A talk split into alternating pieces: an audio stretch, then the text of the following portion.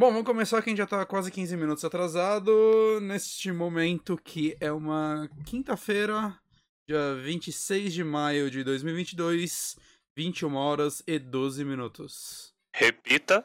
21 horas e 12 minutos.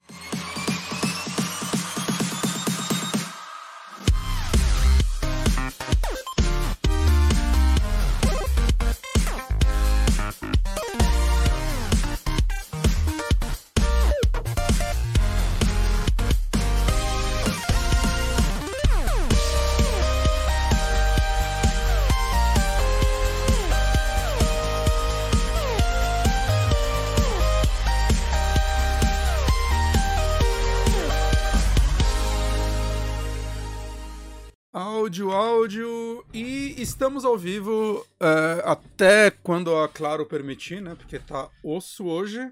E nesse, nesse programa com host improvisado aqui, eu sou o Guilherme Bonatti. Estou aqui com Diógenes. Oi lá. E Moonrunner. Boa noite. E eu me liguei agora que eu não coloquei os links de vocês embaixo, então enquanto o Diógenes fazer uma das indicações dele, eu, eu vou arrumando as coisas aqui, tá, gente? Inclusive, eu não criei o layout para apresentar as coisas, então vou criar enquanto você fala, Jones. Vai ser um negócio louco isso, mas é o que tem para hoje. Vai ser a coisa mais super amigos possível. Né? pra galera não sentir saudades do Johnny. Mas, bom, pra quem tá se perguntando cadê o João, bom, vocês devem saber porque ele falou semana passada. E acho que ele falou nos últimos 30 programas isso. Mas ele tá viajando. Ele tá de férias. Ele não é um cara responsável, ele não quis levar o notebook para gravar de, da viagem dele. Então a gente tá aqui improvisando esse programa, que é o último programa do mês. Ele deveria ser um programa de perguntas, mas quando eu olhei semana passada, quase não tinha perguntas e a gente acabou, tipo, não pedindo, não lembrando. É, tipo, no sábado a gente encontrou o Johnny, eu falei, você vai viajar, né? Ele é, eu, puta, é, tá, vai ser uma indicação, tá, Johnny? Ele, beleza. Não aprontamos nada. Fica pro mês que vem. Mês que vem acho que vai estar todo mundo mais tranquilo. Mandem perguntas, a gente acumula e mês que vem a gente volta com a grade normal. E bora já começar, porque o Diógenes ele tem mais ou menos 48 indicações. Já come... 48? a gente combinado 57, pô. então, qual das você quer falar primeiro, Diógenes? Cara, eu queria falar do Dying Light 2. Dying Light 2 eu acho que é um jogo pertinente de falar, de falar agora, principalmente porque ele tá ficando no... Eu vou deixar nosso rosto enquanto eu procuro um pôster de Dying Light 2. Eu vou ajeitar, a galera vai ver como funciona o OBS. Eu lembrei disso agora. Mas vai falando aí. Então, o Dying Light 2 eu acho que ele é um jogo que é pertinente de falar agora por dois motivos. Primeiro, que recentemente, assim, coisa de dias atrás, ele recebeu um update gigantesco que colocou New Game Plus, colocou eventos semanais tal. E ele é um update que ele mudou tanto na estrutura do jogo que uhum. quando o Bonatti me chamou, ele falou assim: Ah, quer falar de Dying Light 2? Tal? Eu falei, quero. Eu fui continuar meu save e ele falou assim: ó, se você quiser, você pode continuar seu save mas a gente recomenda que você faça um new game justamente para você aproveitar dessa da, das funcionalidades dessa nova build, né? Aí eu falei assim, puta, mano, eu já tava com umas 15 horas tal. Tá, vamos lá, né? Meu, foi a melhor coisa que eu fiz, assim, porque realmente. Mudou muito... desde o começo, assim, tipo. Não, é, é outro jogo, cara. É outro jogo. É Caramba. outro jogo. Mas. É, hum, eu recomendo. Explica aí o que mudou. Não, quero saber o que, como mudou tanto, assim. Eu fiquei bem curioso agora. Eu recomendo você. É, é, um review bem honesto, tá? É de um cara que, inclusive, gostou bastante. Mas ele explica, né, no o review da IGN americana, né? Que ele gostou bastante da experiência do jogo, assim. Uhum. Só que era um jogo é, claramente inacabado, assim. Era um jogo que ele estava muito glitchado. Sabe quando você pula de muito alto de uma de alguma altura e você atravessa o chão e começa a ver a cidade de cabeça para baixo. Uhum. É, tinha muito, muito glitch de animação dos personagens levando um golpe e ficando, sabe, em pose de T, sabe? Esse tipo de coisa assim. A, a Tinha- pose do Cyberpunk, essa daí, cara.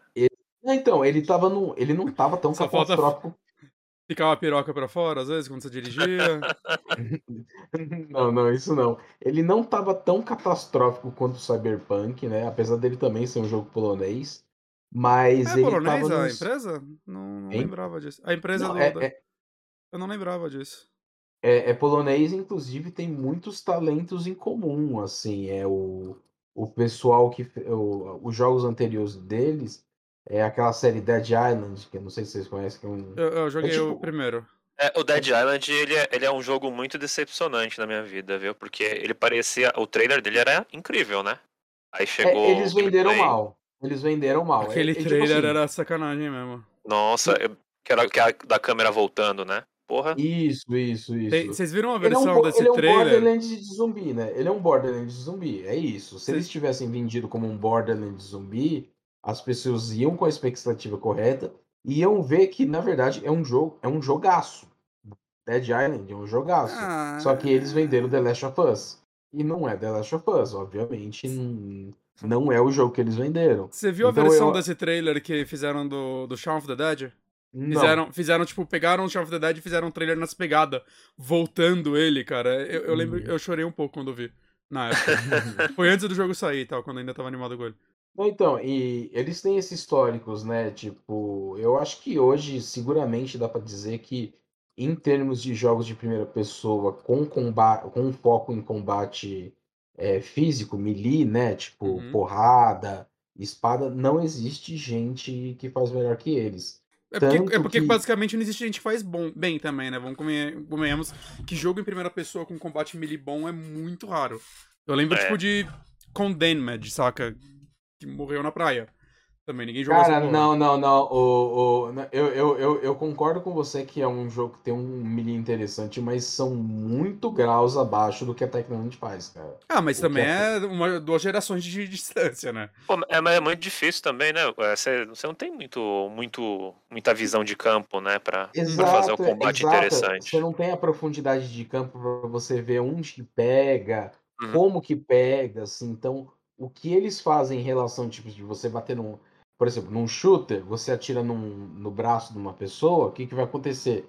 Vai ter uma partícula de sangue no braço da pessoa e é isso, ela vai morrer.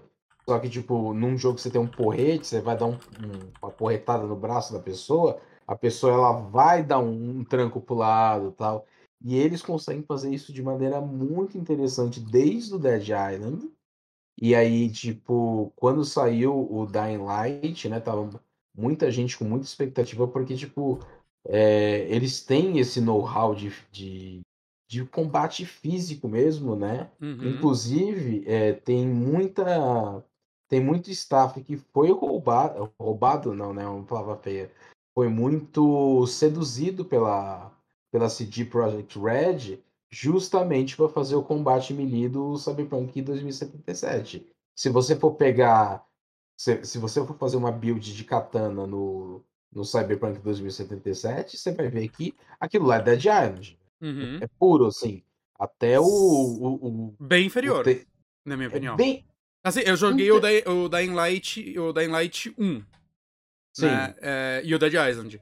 É, eu acho, eu acho, tipo, o combate dos dois, principalmente do Dying Light 1, bem mais gostoso do que o do Cyberpunk. Assim, o, o combate corpo a corpo do Cyberpunk eu achava bem, bem chato. Principalmente naquela, naqueles.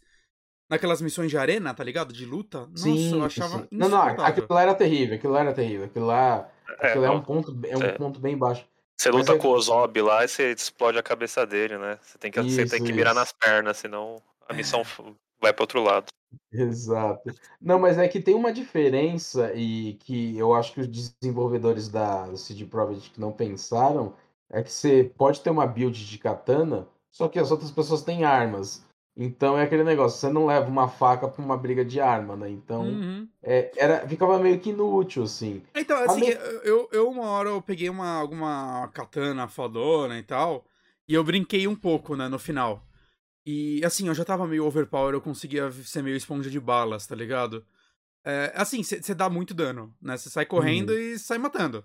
Mas não, não, achava Não é, divertido. não, não é feito pra ser É, jogado desse jeito, de né? forma Não é alguma. feito pra pra por exemplo, o Dead Island, ele é feito para ser jogado desse jeito, só que também tem aquele negócio de ter muito status de RPG, né? De você pegar uma arma maior para poder enfrentar inimigos maiores e tal, que é ok também. Eu acho que é Uhum. um- uma proposta de design válida, sim. Uhum. Só que eu acho que eles atingiram um ponto tão alto, mas tão alto no Dying Light, assim. E o, e o Dying Light, ele, ele, ele vendeu, se eu não me engano, foi 30 milhões de cópias, assim. Vendeu Ele pra foi um caralho jogo- esse jogo. Não, então, ele foi um jogo que ele foi totalmente ignorado pela crítica. Falaram assim, ah, é jogo Isso de você come- comenta do primeiro, né? Ou do primeiro. do- Não, o segundo tá vendendo bem pra caralho também. Eu- Uhum. Eu, acho que já, passei de, já passou de 10, tá É, ligado? o primeiro, primeiro, assim, passou muito batido. Eu lembro de ter visto o trailer, que ele parecia ser até numa favela, assim. Eu tenho que ver E aí- bastante review dele na época. Eu não achei que ele foi tão Então, ignorado. mas quando Não, falaram não, que tinha na dois... época não. Na época não, Bonatti. Você vê muito review dele agora. Agora ele tem uma comunidade. Na época, ele saiu, tipo. Ele saiu junto com aquele Shadow of Mordor. Todo mundo só falando de Shadow of Mordor. E hoje sei, é uma, uma franquia esquecida. Eu, eu fiquei sim. animado com ele por causa da galera comentando na época em podcast e tal. Lembra que a galera. Ele Mas foi em que ano? Foi tipo 2013, É, 2014, então, é, né? é porque não tinha nada Foi também nos logo no consoles, comecinho né? da É, geração. É, foi, foi em janeiro de 2014. E- Foi logo no comecinho da geração, assim. ele durou a Mas, geração é tipo inteira esse assim, jogo, basicamente. Não, ô Bonatti, ele recebeu o DLC semana passada. Ele recebeu um, um DLC meio Mad Max de Dieselpunk semana passada. O Dying Light 1. Não o Caralho. Dying Light 2. O Dying Light 1. É, que ele recebeu atualização pra geração atual também, né? Sim, sim, sim, que veio junto com o DLC e tal. Uhum. Inclusive, se vocês compraram no Play 4 ou no Xbox One e ainda tem alguma curiosidade de jogar esse jogo, se vocês baixarem a versão digital dele ou colocarem disquinho lá, vocês vão receber uma atualização gratuita. E a, a atualização gratuita é excelente. Eles conseguiram fazer o, o jogo rodar em 1080p, 60 frames por segundo, no Xbox Series S, cara. É, é uma coisa de doido, assim. É, eu, te- eu tenho Não ele é... físico pra Play. Eu peguei ele em alguma promoção, lembro, junto com o Fistain e tal. Paguei mal baratinho nele. Eu, eu terminei ele tem uns 4 anos. O, você diz o Dying Light 1, né? Hum, é. Eu, eu gosto muito do começo dele, mas ele me cansou rápido, assim. E quando ele libera o segundo mapa, eu, eu não aguentava mais, assim. eu- eu Ah, não, não, não. É, quando libera o segundo mapa, assim, ele já devia, devia ter acabado há muito tempo atrás. E- e o Eu segundo Eu mapa- concordo com você. Tem muito foco em combate com humano, que é a pior coisa do jogo. Sim, sim, sim. É, mas, mas então, mas um- o- uma coisa do Dying Light, e isso afasta muita gente, inclusive, é, eu, eu peguei ele para jogar co-op com a minha esposa, né?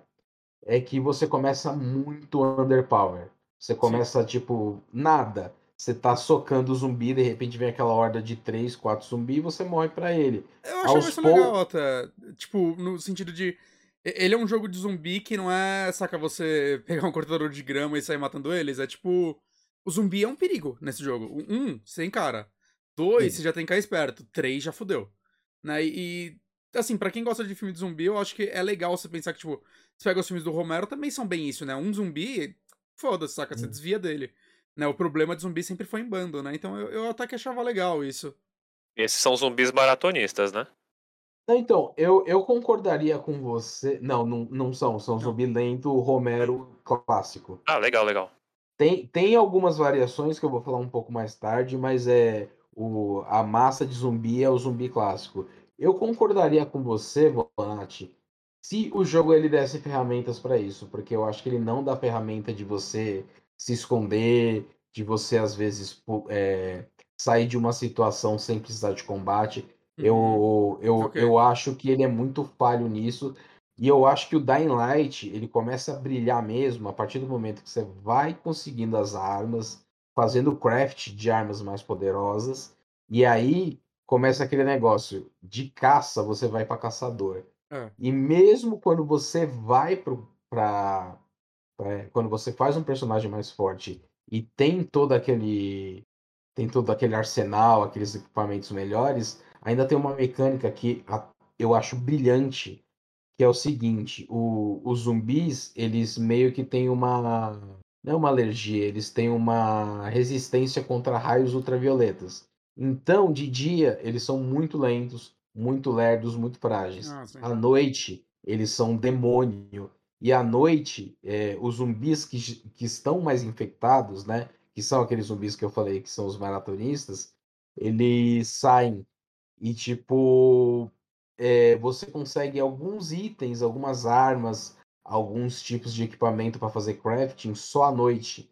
Então uhum. é, é, um estilo de, é, de risco e recompensa que eu acho muito legal. Só que ele tem um problema muito sério, o Dying Light 1, que a história dele é uma merda. A história Nossa. dele é muito ruim. A história eu... dele é muito ruim. Eu lembro que o Overloader no final do, do ano lá, eles fazem sempre os negócios de melhor do. Melhor do ano, nas várias competições. Eu não sei se eles ainda fazem isso, eu não, não vi ano passado. Mas tinha um que é tipo o pior protagonista, e ele, nesse ano, quem ganhou foi todos de Dying Light. Todos sim, os humanos sim. de Dying Light. Mas. Que é, nossa, é, é, é um jogo que, assim, depois de, sei lá, umas 5 horas, eu tentei o começo. Eu, ah, vou ouvir uns podcasts. Ele virou meu jogo de podcast, um. Não tinha nada lá. Então, aí é que tá. Não era para ser, porque ele é um jogo que ele tenta contar uma história, né? Mas o que é, é triste. Chato. Sim, sim, é ruim. Eu, eu não julgo você por isso. Uhum. É, e tipo assim, e, e, a principal, mas a principal qualidade do Dying Light 1 é aquele negócio que eu falei do impacto com os zumbis. Você limpar às vezes uma horda de 20, 30 zumbis, e não porque o jogo te deixou super poderoso, porque você se tornou um jogador melhor. Você uhum. fez a interação com a sua jogabilidade. Aquilo era uma delícia, cara. Você fazer uma estratégia de pegar um bujão de gás, jogar aquele bujão de gás dentro de uma horda, pegar uma flecha, soltar a flecha no, no bujão de gás, ela explodir. Cara, aquilo era maravilhoso, era muito gostoso de jogar. Inclusive, o Dying Light 1, mesmo com o 2 instalado, é um jogo que eu volto até hoje, porque eu consigo achar coisas para fazer até hoje. Mas, é, é, explicando mais ou menos para o pessoal que talvez não tenha noção do que é Dying Light, vamos para Dying Light 2. O que é Dying Light 2? Dying Light 2 é, um, é uma das sequências, ao mesmo tempo que evolui aquilo que o, que o anterior trazia de bom, corrige muitas das coisas que ele fazia de ruim, traz alguns problemas novos, mas principalmente ele é um jogo. Ele, ele, ele confiou tanto nas vendas, no sucesso comercial do primeiro, ele se ousou de uma maneira que eu não consigo achar paralelo no mundo do videogame. É, talvez no cinema, né? Talvez, por exemplo, o Exorcista 1 foi uma coisa, o Exorcista 2 foi uma coisa completamente diferente. Foi um pesadelo surreal. Você assistiu Moonrunner? Eu, eu não assisti, não. Exorcista só viu o primeiro. Falam que o dois é bem ruim, né? Não, é, é provavelmente é, é, o pior filme de terror que eu já vi na minha vida. Mas eles tentaram. e o 3 é eles, bom. O 3 é maravilhoso. Então... É, que, é, que, o 3 não é um. Não, não é exorcista, né? Você sabe, né? Ele só chamou exorcista por motivos comerciais. Mas... mas tem o um escritor, não tem o um escritor envolvido? O escritor é, o, do... o, William, o William Peter Blatt, ele não só escreveu, ele, ele dirigiu. dirigiu o filme. Ele dirigiu o, o filme. Só, só, só que você entrou nisso daí, o 2 não é dirigido pelo William Friendly, não, né? Não, não, ele é dirigido pelo John Borman. É que o, o, o William. Fez muitos filmes bons. William Friedebach, sei lá como fala o nome dele. Friedkin. Parece que ele, ele chegou a fazer um roteiro pro 2 que o estúdio não quis. E o 3 ele acabou indo meio puto, assim, né? Porque não fizeram o que ele queria no 2, ou, ou não aproveitaram o segundo livro, não lembro qual é a pegada. E aí o 3 ele falou que faria, mas tinha que ser do jeito dele, né? Alguma coisa assim. Ah, não, ah, esse é o escritor, o escritor do, do livro, né? Do livro. É, o, esse da... é o William Peter Blatt, né? O William Friedkin é o diretor. Não, é mais ou menos sim, sim, assim, sim. Bonatti. Esse, eu não sei se você lembra, ele tem um papel muito pequeno no filme, mas no, no livro ele é, é, é maior. Você lembra que tem um investigador de polícia investigando o que, que tá acontecendo? De leve, cara. Tem mais de 10 anos que eu não revejo o Exorcista. Não, então, ele deve ter menos de 3 minutos de, de, uhum. de cena do filme.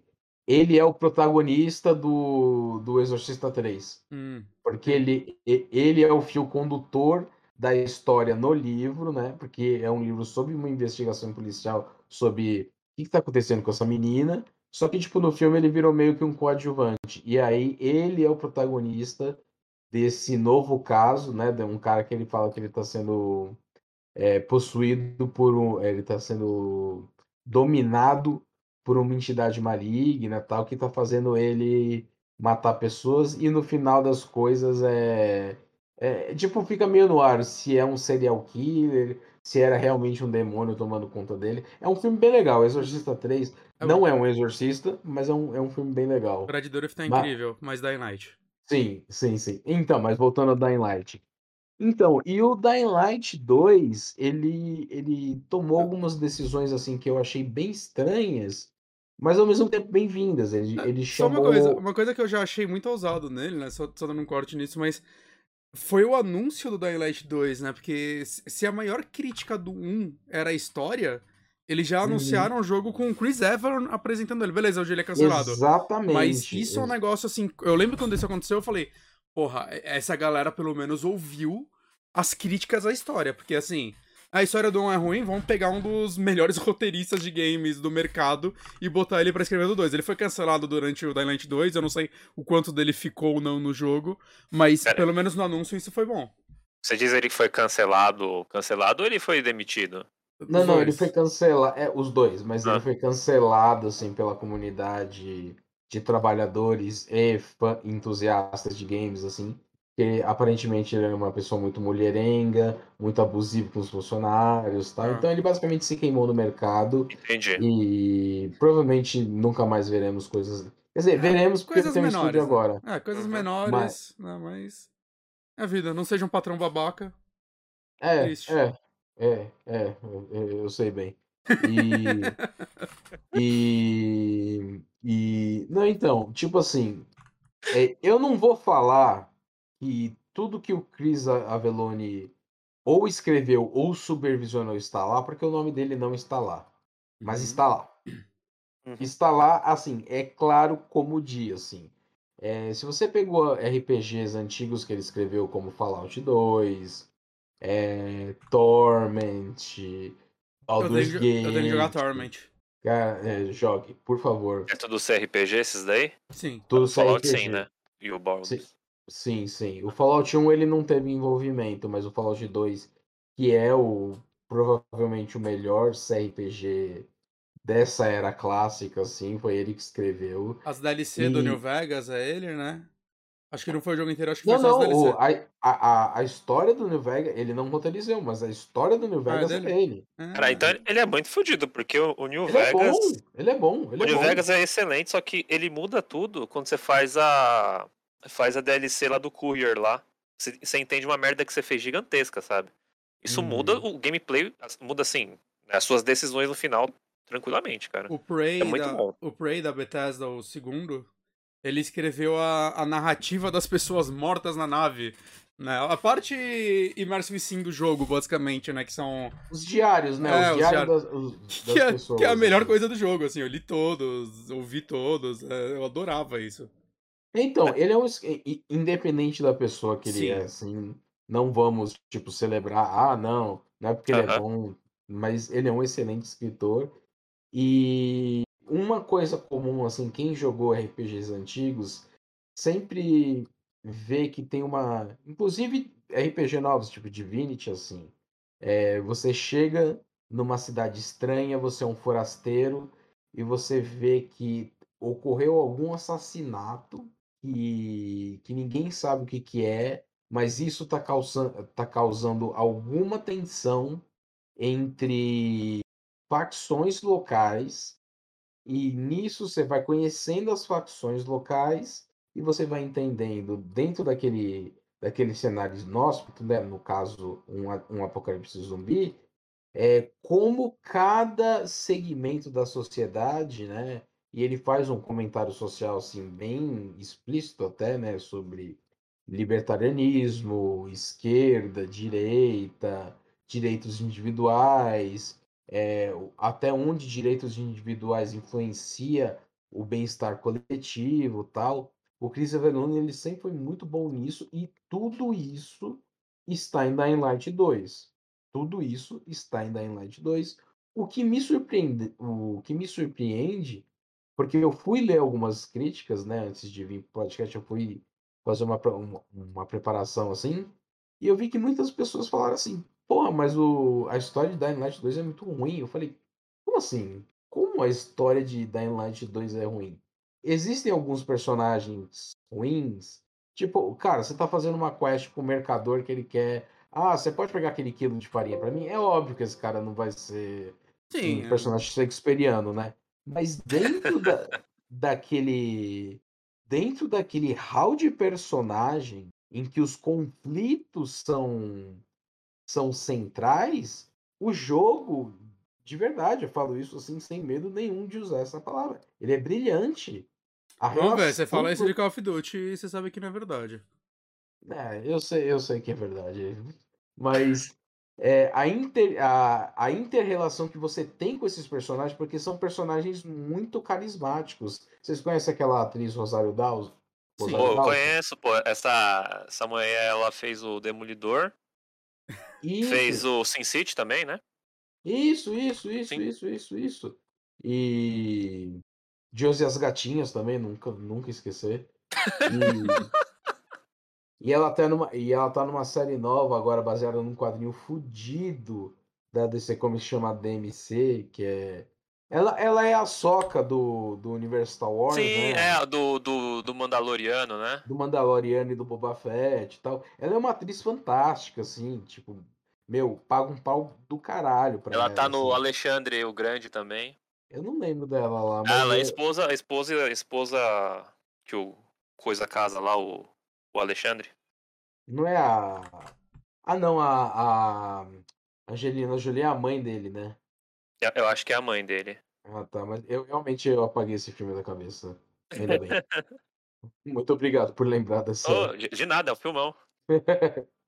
E, não, então, e, e ela é um personagem, assim, super expressivo. Só que ela não é aquela personagem, geralmente, quando você chama uma, uma celebridade pra, pra fazer um, um papel no seu videogame, Uhum. não é aquele personagem que, tipo, ah, não, eu vou ser o foda, tal, não sei o quê. Ela é uma personagem extremamente falha, às vezes egoísta, às vezes cruel, às vezes boa. Ela é muito parecido com a abordagem que eles fizeram com Keanu Reeves no Cyberpunk, porque o, o, o personagem do, Do Johnny Silverhand no, no, no Cyberpunk, assim, ele é um personagem totalmente dúbio. Você não sabe quando você pode ou não confiar nele, né? Sim, e, e ele é chato pra caralho, né? Assim, tem horas assim que você ouve ele, você, você quer mandar ele tomar no cu, né? Dá até a opção, né? Você mandar ele se ferrar. Sim, sim. É, não tem esse tipo de não tem esse tipo de interação do de Witcher, de Cyberpunk Uhum. no jogo, mas quan- a, o momento que o jogo ele vai indo para seus finalmente, ele vai meio que te guiando a falar assim, ó, tem algumas facções aqui nesse mundo e nem todas elas podem coexistir. Você vai ter que começar a atrair algumas pessoas. E quando você começa a fazer isso, independente do personagem ser bem escrito ou não, eu acho bem escrito, pode ser que vocês não acham tão bem escrito. Cara, eu me senti assim, conflitado, até falei isso com o Bonacho no particular, conflitado de uma maneira assim, que poucas vezes eu, eu, eu estive num videogame, cara. Esse, esse jogo, então, você tá dizendo que ele é tipo. Ele tá mais pra um CRPG do que pra um Borderlands Over? Não, nossa, não, não tem nada a ver com Borderlands. Nada Porque a o ver, primeiro a ver. é, é isso, né? O primeiro é bem Borderlands, no final das contas. Sim, por isso que eu falei, é uma, é uma continuação extremamente ambiciosa. Porque ele, ele tipo assim, é, vamos por partes. Ele é um jogo muito complexo. Ele é um jogo muito complexo mesmo. Ele, isso tudo que eu tô falando da narrativa. Indo pro combate, ele é um pouco mais parecido com o que era o primeiro. É aquele parque de diversões de você brincar de. você começa frágil no começo, mas você, depois você pega umas armas melhores. Você pode pegar uma katana e colocar dois motor de moto e você tem uma katana pegando fogo. Isso tudo ainda está no, no, no, no jogo. A movimentação de parkour. A movimentação de parkour. É, isso eu acho que dá pra falar com certeza. Pelo menos em termos de mundo aberto, porque Mirror's Edge, eu tô falando do 1, tá? O 2 É. não existe. Uhum. Mirror's Edge, ele era um jogo extremamente linear, né? Mas era E foda. em ter, Era foda, hein? não, era foda pra caralho, assim. Mas em termos de você ter uma cidade em que ela foi pensada para ser o seu sandbox de parkour, eu não vi nada que chegue sequer perto disso. O Uhum. level design desse jogo é muito, muito, mas muito interessante. Porque ele, ele tem uma, uma mecânica que você tem um sensorzinho e fala: opa, tem um upgrade ali. Em qualquer outro jogo, você entrar numa caverna, enfrentar monstros, pegar o upgrade e ir embora. Lá não. Lá, cada prédio. É, não é à toa que foi um, um jogo que demorou quase 10 anos para ser feito. Porque cada prédio que você entra, aí você vê, porra, aqui tá com 30 zumbis. Mas, se eu ativar uma porta ali, ou jogar alguma distração ali, os zumbis vão para lá e eu posso entrar nesse cano e ir pro andar por, de, andar de cima, tal, tal, até você chegar no upgrade. Aí você fala assim: ah, ok, fiz isso uma vez, vou fazer nos outros upgrades. Não. É, parece muito Batman Arkham Knight, que uhum. cada dungeon tem um puzzle que você. que dá pra você ver que ele foi feito à mão e com muito carinho. Uhum. E, e tipo. E, e, e isso tô falando da exploração.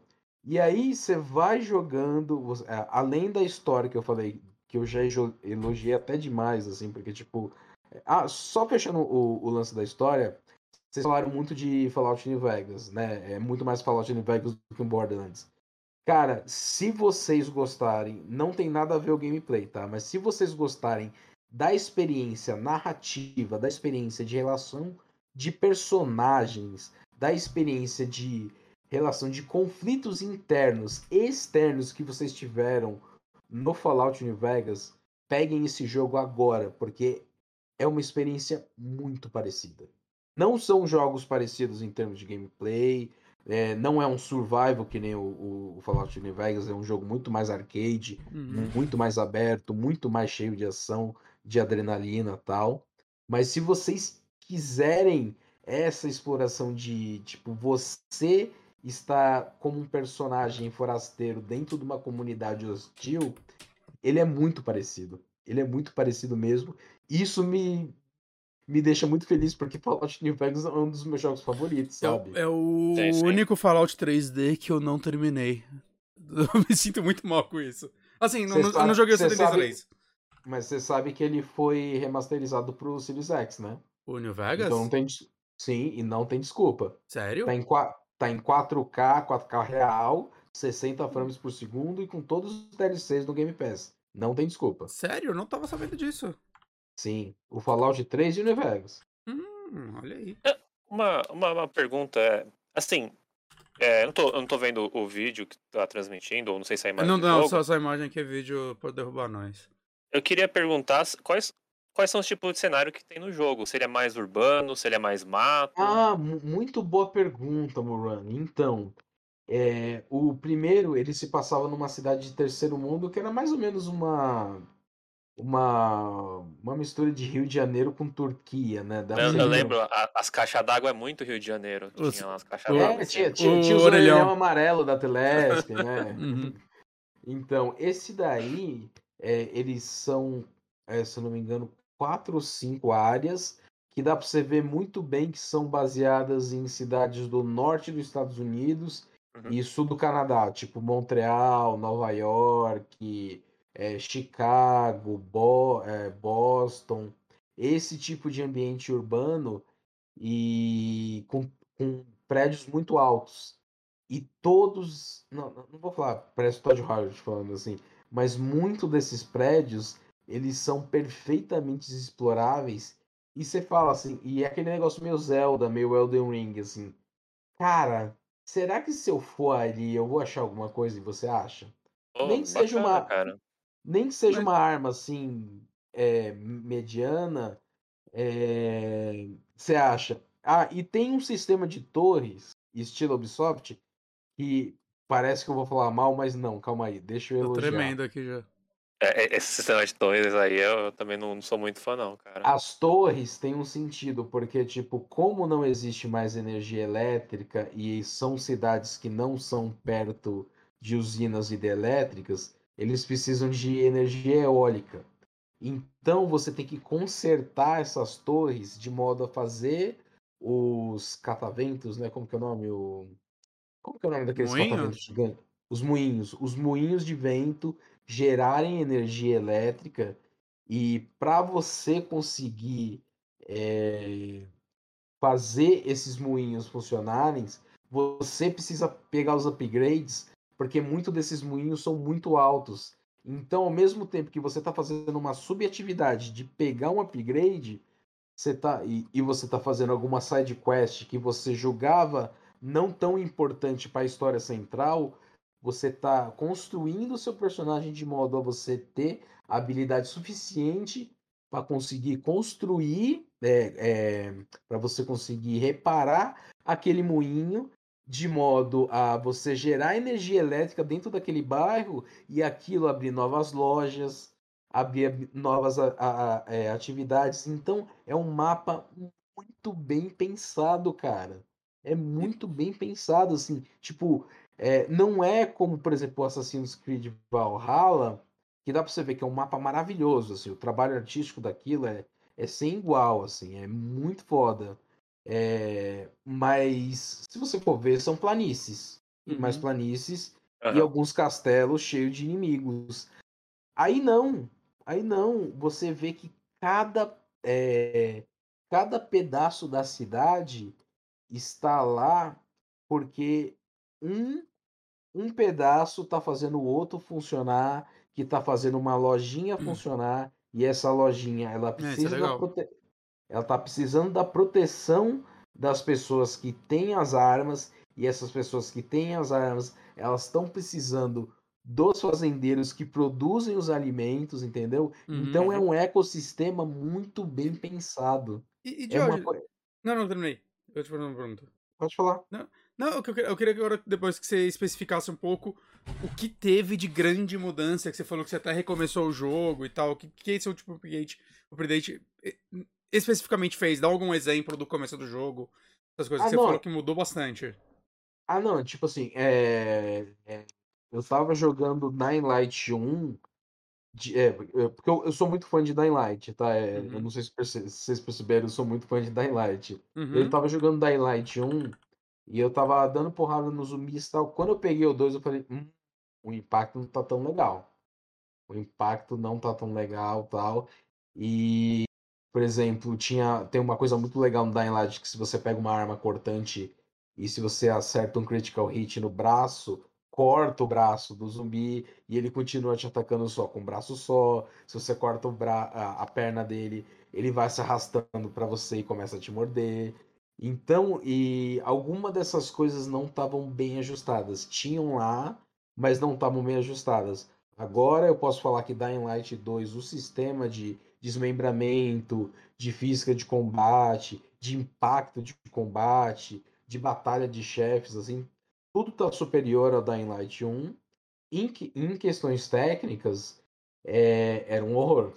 É, slowdown por motivos assim eram slowdowns assim, sei lá, se olhava para uma janela do prédio, provavelmente estava com um shader muito complexo, por causa do reflexo do vidro. Uhum. O negócio parecia um, um PowerPoint. É, erros de colisão, erro de boneco ficando em T, é, cutscene que não acabava, sabe? Quando tipo, a, pessoa. É, continua... Sabe quando a, o jogo ele tira o controle da, sua, da, da câmera da sua mão e vai para uma cutscene, aí a cutscene acaba e a câmera fica lá, lá parada? Uhum, uhum. Então, tinha muito disso. E eu joguei cerca de, sei lá, umas 15, 20 horas desde que eles soltaram essa nova build, assim. Basicamente você tem que jogar, é, você tem que baixar o jogo de novo, tá? É, não, não, não é o mesmo jogo. Não... Uhum. Ah, o, o, o gráfico, gráfico teve um upgrade absurdo. Ah, é? O frame rate, o, ele tinha dois modos, né? Um, um modo de performance e um modo gráfico. E tinha um modo com ray tracing e... também, não tinha? Era três. Eu tô vendo uns vídeos aqui comparando agora. Então, agora tem um modo com Ray Tracing, só que eu nem experimentei porque eu, eu cago pra Ray Tracing, assim, eu uhum. realmente não acho que vale a pena Não, mas no, no, lançamento tinha um modo Quality que acho que tinha Ray Tracing de sombra. Eu lembro que bastante ah, análise... É? é? Tinha já. Ah, ah, eu só sei que, tipo, nesse modo que era 30 frames por segundo, era abjeto, assim, não dava pra jogar. É, eu colocava no modo... O input lag era colo... ruim, né? Não, não, não, era muito ruim. Eu coloquei no modo 60 frames pra jogar 30. Porque era Caramba. também era muito ruim. e- Agora a- tá rodando lisinho, lisinho, lisinho. Você tá assim. no 60. É que eu tô vendo um vídeo assim do cara arregaçando com o grappling hook, os caralho aqui. E isso Uhum. parece que tem que jogar 60, saca? Porque é tão fluidinho. Ah, é, outra coisa que eu esqueci. Agora, além do grappling hook que já tinha no primeiro jogo, Uhum. você tem um, um asa delta. É, eu vi ele Então usando você aqui. tem, então você tem muita possibilidade, às vezes, de que você vê assim no começo do jogo que no alto de uma torre tem alguma coisa que você quer pegar e tipo mais pra frente você chega lá e realmente tem. É muito parecido com Zelda nesse sentido, sabe? E, eu lembro que E- uma coisa criticada é que o modo de 60 frames caía a resolução, tipo, pra 1080p. Será que deram um tapa nisso? Olha, eu não sou o olho mais treinado Uhum. pra isso, porque eu, eu sinceramente, eu, não é algo que, que me incomoda. Uhum, Me incomodava antes, na primeira build, uhum. assim, me incomodava mesmo, assim, especialmente quando você tava na grama, porque você tem que fazer stealth na grama, né? Uhum. A grama parecia um, um serrote, assim, tanto serrilhado. E, e, e dava para você ver, né, por causa da, da queda de resolução, que as cores ficavam muito menos vivas, Hum. né? Porque, tipo. Quando ele é bem mais imagem- colorido que um, inclusive, né? Não super colorido. É, é, é Vancouver, né? Nova York, Uhum. Chicago, assim, é, é, um, é um ambiente, assim, muito menos cinza e mais vivo, assim, sabe? E, e, e aí agora eu pode ser que você vê um, uma, uma análise lá do DF, eles falando, não, não, agora tem muita queda.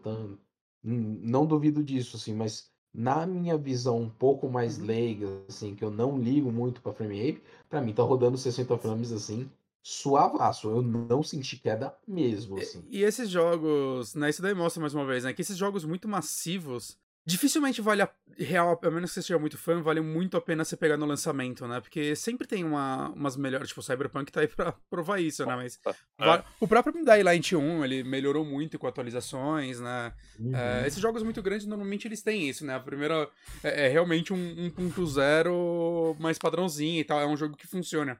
Pelo menos deveria, né? Cyberpunk não. Né? E depois aquele negócio, sempre pega ele mais barato, com mais conteúdo. Pelo que eu vi, esse update colocou muita coisa de endgame, eu tava lendo aqui.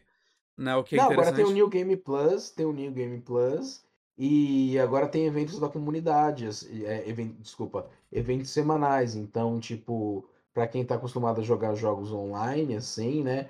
Ah, essa semana apareceu um zumbi monstruoso aqui de 30 metros e que, tipo, se você conseguir matar ele, você vai conseguir uma arma lendária. Isso agora tem, entendeu? Antes não, antes você acabou o jogo, acabou a sua experiência. Uhum. Agora você tem muito você tem muito benefício de ficar sempre ligando. Ah, o que será que tem essa semana, sabe? Parece bastante com, sei lá, Destiny, esses eventos do Destiny, do Diablo, sabe? Uhum. Ele tem aquele esquema de, sei lá, serviço, missão diário também?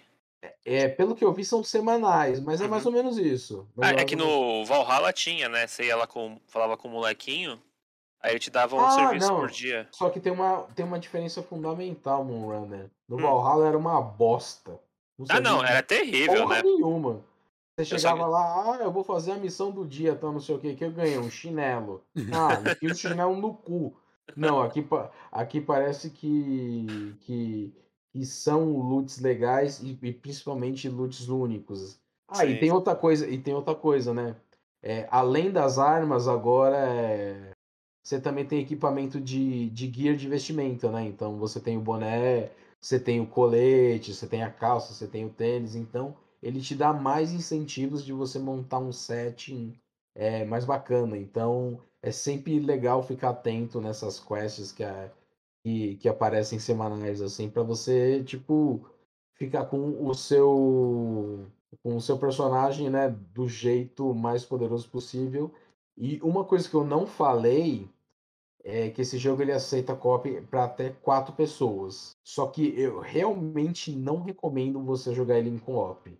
Eu, eu até tava falando com o Bonatti, eu comprei um, um, um fone com aquele 7.1 assim, porque o som desse jogo ele é maravilhoso e ele é muito usado para você ver onde estão seus, é, ouvir onde onde estão seus inimigos e você tratar uma estratégia de movimentação para você chegar no ponto que você quer chegar.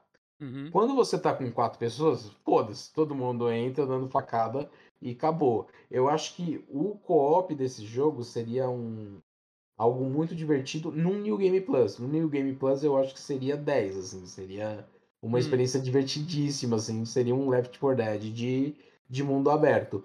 Mas, é, recomendação minha, pessoal minha, eu não jogaria ele em co-op porque eu acho que a experiência solitária nesse jogo vale muito. Hum, entendi. É, eu, eu joguei um inteiro sozinho. Eu joguei uma vez com o Márcio, né? Mas aí depois, quando eu fui jogar sozinho, eu fiz um personagem novo e tal.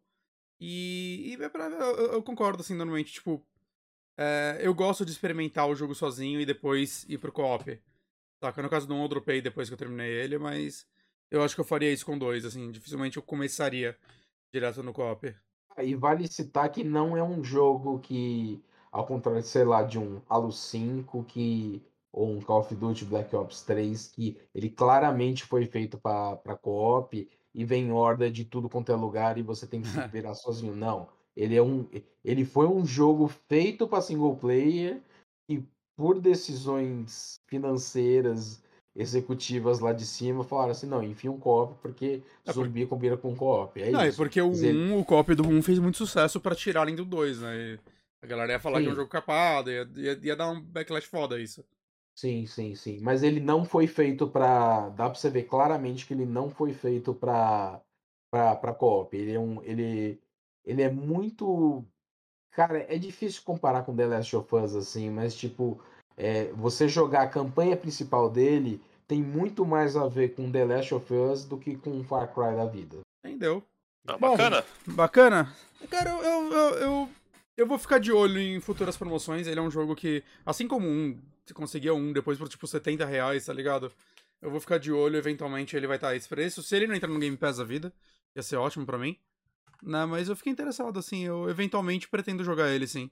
Você me Eu vendeu acho essa que é porra. um jogo que você, ia gostar bastante, cara. Você me vendeu conhecendo o ele. seu gosto, é, conhecendo o seu gosto, eu acho que é, o 1, eu não sei se você gostaria tanto, assim. Não, eu joguei mas o um. do- E a resposta é Mas- não. eu terminei ele. Você falou que é um jogo de, de podcast, tá? Esse Ah. definitivamente não é o mesmo tipo de jogo, cara. Ah, legal. Esse é um CRPG com, com uma exploração meio, sei lá, um mix de Breath of the Wild com Assassin's Creed, cara. O E Bronco, que me deixou muito feliz. o Bronco tá aí no chat, ele falou que. Ele já tinha me falado isso antes. Que esse é o jogo do ano pra ele até agora. Se não fosse Elden Ring, seria facilmente meu jogo do ano. É que o Bronco não é muito de Facilmente. Souls, né? Então dá pra entender. Ele Mas não gosta muito. facilmente mesmo, assim. Foi até injusto, assim, porque, tipo, meu, é, toda a expectativa que eu tinha por Horizon Forbidden West, que é um jogo que eu não tô gostando, é, o Dying Light ele cumpriu. Ele, é assim, é um jogaço, cara. Eu não consigo recomendar mais ele. de- de- talvez eu não tenha conseguido me, me- me expressar é, Eu acho que conseguiu sim, conseguiu. Quanto eu tô gostando desse jogo. Se eu não estivesse falando com vocês agora, e é um prazer falar com vocês, eu estaria jogando ele agora. Pô, eu vou dar uma olhada, não sei, né, se, se é tão bom quanto. Vou ver a versão do PS4, que se estiver rodando legal, eu, eu deixo no meu radar também. Ah, pelos vídeos que eu vi, tá melhor que Cyberpunk. Ah, Parece não, tá- já. não sei se isso é um elogio, mas. Não, parece, parece ah, que não, é não, uma não, competente. não. Não, mas eu joguei o Cyberpunk assim e os problemas que eu tive com ele foi justamente não de gráfico, mas, mas de decisões de design, né? Sim. Então, se Eu- for eu- o gráfico assim, Cyberpunk pra mim tranquilo pra jogar. Eu ia falar isso agora, Murunner, porque, Hum. tipo assim, o suporte. É, é diferente o suporte que a CD faz com o Cyberpunk e que a Techland está fazendo com o Dying Light 2, porque o Dying Light 2 não é um jogo que precisa ser corrigido. O Cyberpunk, para ser corrigido, pra ele cumprir aquilo que ele prometeu, ele não é aquele jogo que ele prometeu. Não, Ele não é. teria que sim, ser sim. ser refeito do zero. Uhum. Dying Light 2, por mais que tipo algumas pessoas gostem, outras não, ele é exatamente aquilo que ele prometeu. E- eu acho isso, assim, eu, eu, eu sou fã da Techland, assim, eu gosto até do Calpo Juarez, assim, eu, É, eu a parece- Techland. Eu joguei o a- primeiro e o a- Gunslinger, eles eram legais. Então, é, eu, eu, gosto muito dos jogos deles, assim, Uhum. e eu acho que eu vejo, assim, pelo suporte que eles dão pela comunidade, pelas respostas que eles dão pela comunidade, que eles são uma empresa muito mais honesta. É, eu acho que quem a CD Projekt Red leva fama, mas quem é honesto de verdade é a Techland, Tony, tá ligado? Bom, então bora pra próxima aí. Que tem, tem muita indicação ainda pra falar. Sim. Mas você, você me vendeu esse jogo. Eu quero, quero jogar. E a próxima indicação, eu vou voltar, vai voltar. Vai voltar aqui com isso daqui. Mas, Moonrunner, você viu um firminho aí. Eu vi um filmaço, né? Hum. Filme que eu gostei muito. Peraí que eu já vou pegar aqui. É... Ah, você ainda não colocou o banner? Agora. Não. Mas vai falando aí que vai aparecer. Pode falar? Pode falar, Tudo pode bem. falar. Eu assisti ao filme Tudo em Todo Lugar ao mesmo tempo, né? Filme que ainda não estreou no Brasil, mas estreou no seu melhor amigo da- do Caribe, né? Eu Ah, pensei que você tinha ido ver no cinema. ah, eu queria muito, mas o pessoal parece que não quis lançar esse filme. Ele só foi ganhar uma distribuidora aqui no Brasil depois de um apelo de um, de um crítico aí que é que é youtuber também. Tipo, mas basicamente ele falando assim, o pessoal foi atrás, porque senão não ia O estrear aqui. título em português? É, o, o título em português ele já tem, né? Que é Hum. Tudo em todo Tudo. lugar ao mesmo tempo. Tá, beleza, obrigado. Esse, esse, é, o, esse é o título.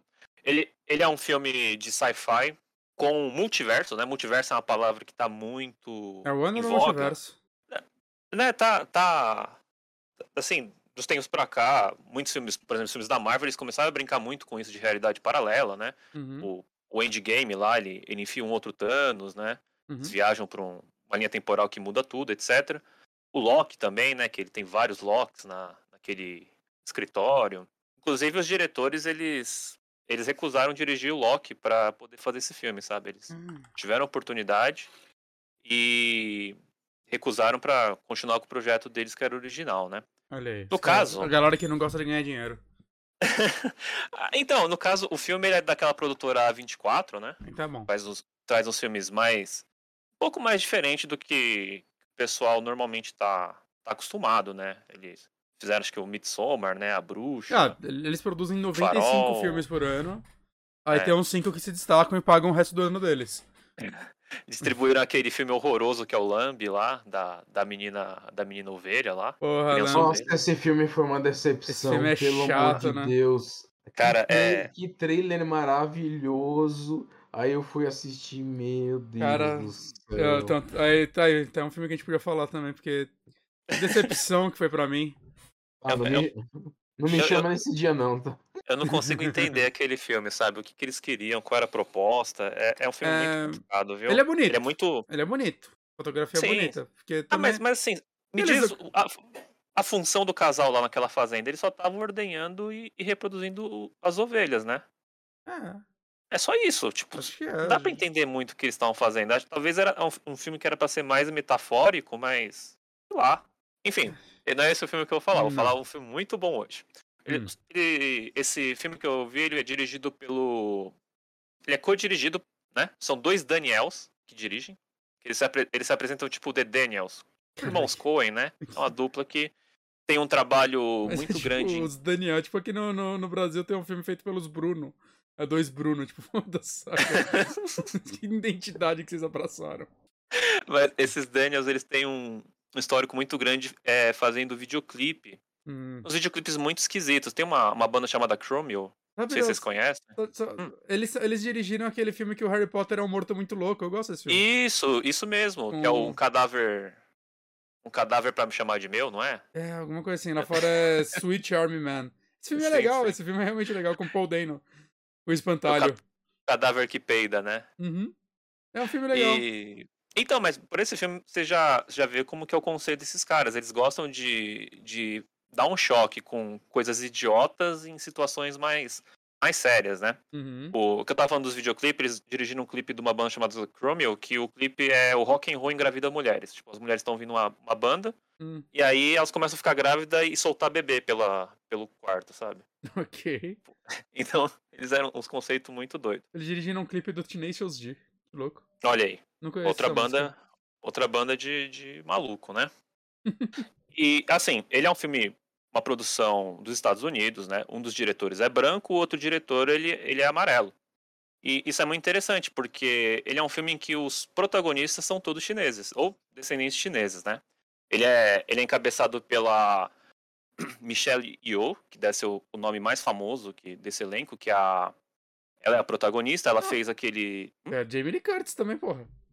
Não, é que- então, é que a Jamie Lee Curtis não é, pro- é, não, não é a protagonista, né? Ela é um personagem mais secundário. É que ela aparece pra caralho no trailer, porque é um puta nome. E esse filme é bom porque o trailer não entrega nada. Ainda bem, porque é uma bo... Mentira. É um trailer legal. Eu só não. Não Sim, você não me se vendeu. empolgou É, mesmo, eu só não né? me empolguei com o trailer, mas agora que eu sei que eles dirigiram aquele filme, eu quero ver. Ah, agora, agora eu vou vender o filme, você vai ver. Você vai, vai terminar, vai estar com torrent já, assim, vai cair a conexão do Ah, mas tô. podcast. Olha, você já me vendeu, você já me, de- já me vendeu, porque, tipo, é com a Michelle Yeoh e, e é dos mesmos diretores do Switch Arm Man. Já estou, e, e Multiverso, já estou interessado, eu tô só ouvindo aqui, cara. Michelle Yeoh, ela dispensa apresentação, mas ela fez o Tomorrow Never Dies, né, do 007. Uhum. Fez Tigre, Tigre e o Dragão, Batalha de Honra com Jet Li, que é um filme excelente que eu vi muito no SBT. Batalha de Honra é o... é aquele Hero? Não, não, Batalha de Honra é que o Jet Li e um outro cara, eles são monges, e um dia eles saem do templo, e quando eles crescem, um vai pro exército e o outro fica com o pessoal da rebelião, que é o Jet Li, né? Uhum. E aí eles uma luta, né? Eles eram amigos desde sempre e, e vão ter que lutar na guerra. É muito legal, mas é, aquele estilo folclórico, né? Com, com chinês voando, né? E ela Uhum. tá muito esquisita em Star Trek Discovery. É, você falou que ela atua muito mal nessa, né? Então, é, eu, eu, eu lembro que eu quase dropei a série nos primeiros episódios, porque eu lembro que eu mandei uma mensagem. Eu tava assistindo só por causa do podcast, né, na época. Uhum. E eu mandei uma mensagem pro Johnny e falei, cara, isso tá com uma cara de web series, assim. Tudo, saca? Tudo, tudo. não. Os primeiros episódios de Star Trek Discovery parecem uma web series. E Ah, as mas eu atuações- larguei por causa disso, cara. Então- Parecia coisa do sci-fi. depois de umas, uns seis episódios, melhora. Saca? Eu tava sofrendo, aí melhora. Aí tem uns episódios muito legais. Tem um episódio com o Dwight do The Office que é muito bom. E aí eu acabei a temporada falando, porra, isso é legal. Nunca mais vi Star Trek na minha vida. Mas os primeiros episódios são terríveis. Né, eles pareciam cutscenes de Mass Effect, sabe? Só que, só que né, eles pareciam, tipo, se, se as cutscenes de Mass Effect fossem FMV, ia ser isso. É, então, mais ou menos isso. Mas melhora, a produção melhora. A história, E- não, o Johnny não gosta muito, mas eu acho que ele gostou das últimas. É, esperar, esperar o Johnny sair pra falar mal de Star Trek, né? Não, mas Discovery, Discovery é a única que eu vi, então posso falar alguma coisa. Eu tô brincando. Star Trek eu, eu vi só o do. que tem o Picard lá. Hum. Vi poucos episódios, só que eu tava gostando, né? Só, só tinha que ter mais, mais tempo pra ver, né? Que eu tava vendo um monte de coisa ao mesmo tempo. Eu só vi essa e os filmes do J.J. Abrams. Ma- Mas assim, co- continuando com, com o elenco, Uhum. você. eu- tudo bem, Jamie Lee Curtis é um nome muito forte e, Uhum. e ela é secundária no filme. Uhum. Porque os, os principais mesmo são todos atores é, sino-americanos. Tem, tem um a, deles- tem a menina que fez o The Boys, a segunda temporada, que faz a nazista. Sim, sim, sim. Ela, ela também é um personagem muito bom, que ela é uma mulher que tem um, um cachorrinho, tipo um esses Lulu da, da Polodinésia, não sei qual que é. Lulu da Pome é, Pomerânia. Isso mesmo. E ela é muito chata, ela é, é um personagem que é ressignificado no filme. É só, só, só pra não me perder, tem o Ke Hui Kwan, que é o Short Round do Indiana Jones, e o Data do Goonies, né? Ele Uhum. voltou Nossa, a atuar. aquele japonesinho? Ele voltou. É, no caso, ele é, ele é. Acho que ele é chinês, né? Mas. é, ele voltou Ah. a atuar agora, cara, porque Ah, é? praticamente Cara, ele disse que não davam. É, não davam, não davam oportunidade pra ele, né? Tipo, Uhum. né? Por ele, talvez. Ah, esse menino chinês aqui não, sabe? E tiravam ele. Ele voltou agora a atuar por causa daquela série. Acho que é Crazy Rich Asians. Ele Hum. fez ele voltar à tona e ele participou desse filme que ele tá muito bem. Ele é o co- co-protagonista. Tem também um nome aqui, talvez vocês não conheçam, que é o James Hong. Hum. Ele é o Lopan, o Aventureiros do Bairro Proibido. Ah, sim, sim. Esse cara é foda, ele já tem 93 anos e tá atuando É, o- ainda. é o cara que inspirou o Shang Tsung do Mortal Kombat, pô. Exatamente. Ah, E ele é o, tá, ele é tá, o, tá. o mordomo do Chinatown também, da. Da. Da. da- qual é o nome da. Esqueci o nome da, da personagem, mas ele tá lá também. É, no caso, o. O Short Round ele é casado com a Michelle Yeoh. E o James Wong faz o, o pai dela, né? A história, ela gira em torno do da personagem da Michelle Yeoh que se chama Evelyn. Ela tem uma lavanderia nos Estados Unidos, só que é uma lavanderia que tá, tá tendo problema com, com o fiscal lá do, do imposto de renda, que é a Jamie Lee Curtis, né? Estão tendo que auditar várias contas para poder. Acho que passar. Eu não sei muito bem como é que funciona lá, né? Para poder passar, acho que no imposto, né? Que eles estão tendo esse problema para declarar, declarar os gastos da lavanderia. Ela parece ser muito infeliz porque o casamento não vai muito bem. Ela tem uma filha que é interpretada por uma tal de Stephanie Shu. Ela fez só séries de TV, eu não tenho muita referência do que ela fez, mas ela tá bem no filme. A filha, ela é, ela é lésbica e, por isso ela tem uma distância da, principalmente do avô, que é muito mais tradicional entre aspas, né, que é um cara das antigas e a no caso a Evelyn morre de medo de contar para ele que a, que a neta é lésbica. Uhum. Esses são os conflitos familiares, né? Tipo, é uma família que tá tá se segurando por pouco assim para não acabar. E eles estão tocando uma lavanderia. E no dia que ela vai levar todas as notas da, da, do, do, da lavanderia para Jamie Lee Curtis lá para fazer a, o imposto de renda, do nada, estão, ela leva o, o, marido, o avô, porque não tem com quem deixar o avô é cadeirante, né? É aqueles velho chato. E a filha briga e não quer ir com ela porque ela, ela fala mais chinês do que. Ela fala mais mandarim do que inglês. E a filha servir como a, a tradutora, né? No dia que ela vai lá, estão pegando o elevador, o marido dela vira e começa a falar umas coisas estranhas para ela. Hum. Falando pra ela fazer. Falando, segura esse guarda-chuva, presta atenção no que eu vou te dizer e depois segue essas instruções. Ele fala, o, o mundo depende disso. E ela pensa que é uma brincadeira, né? E depois que ela acaba, ele volta ao normal, ela senta na cadeira lá tá conversando com a Jamie Lee Curtis. Jamie Lee Curtis faz uma, uma velha terrível, né? Assim, muito mal-humorada.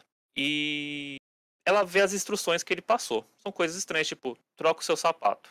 Troca o pé, sabe? Coloca o sapato esquerdo no pé direito. Hum. E aí, beleza. Isso no elevador, ele tinha colocado dois fones Bluetooth no, no, nas orelhas dela, assim, tipo, do nada. E aí ela decide fazer essa, essa, essas instruções. E quando ela faz, ela é arrastada por um, um armário lá dentro do, desse, desse prédio da Receita Federal. E o marido tá lá.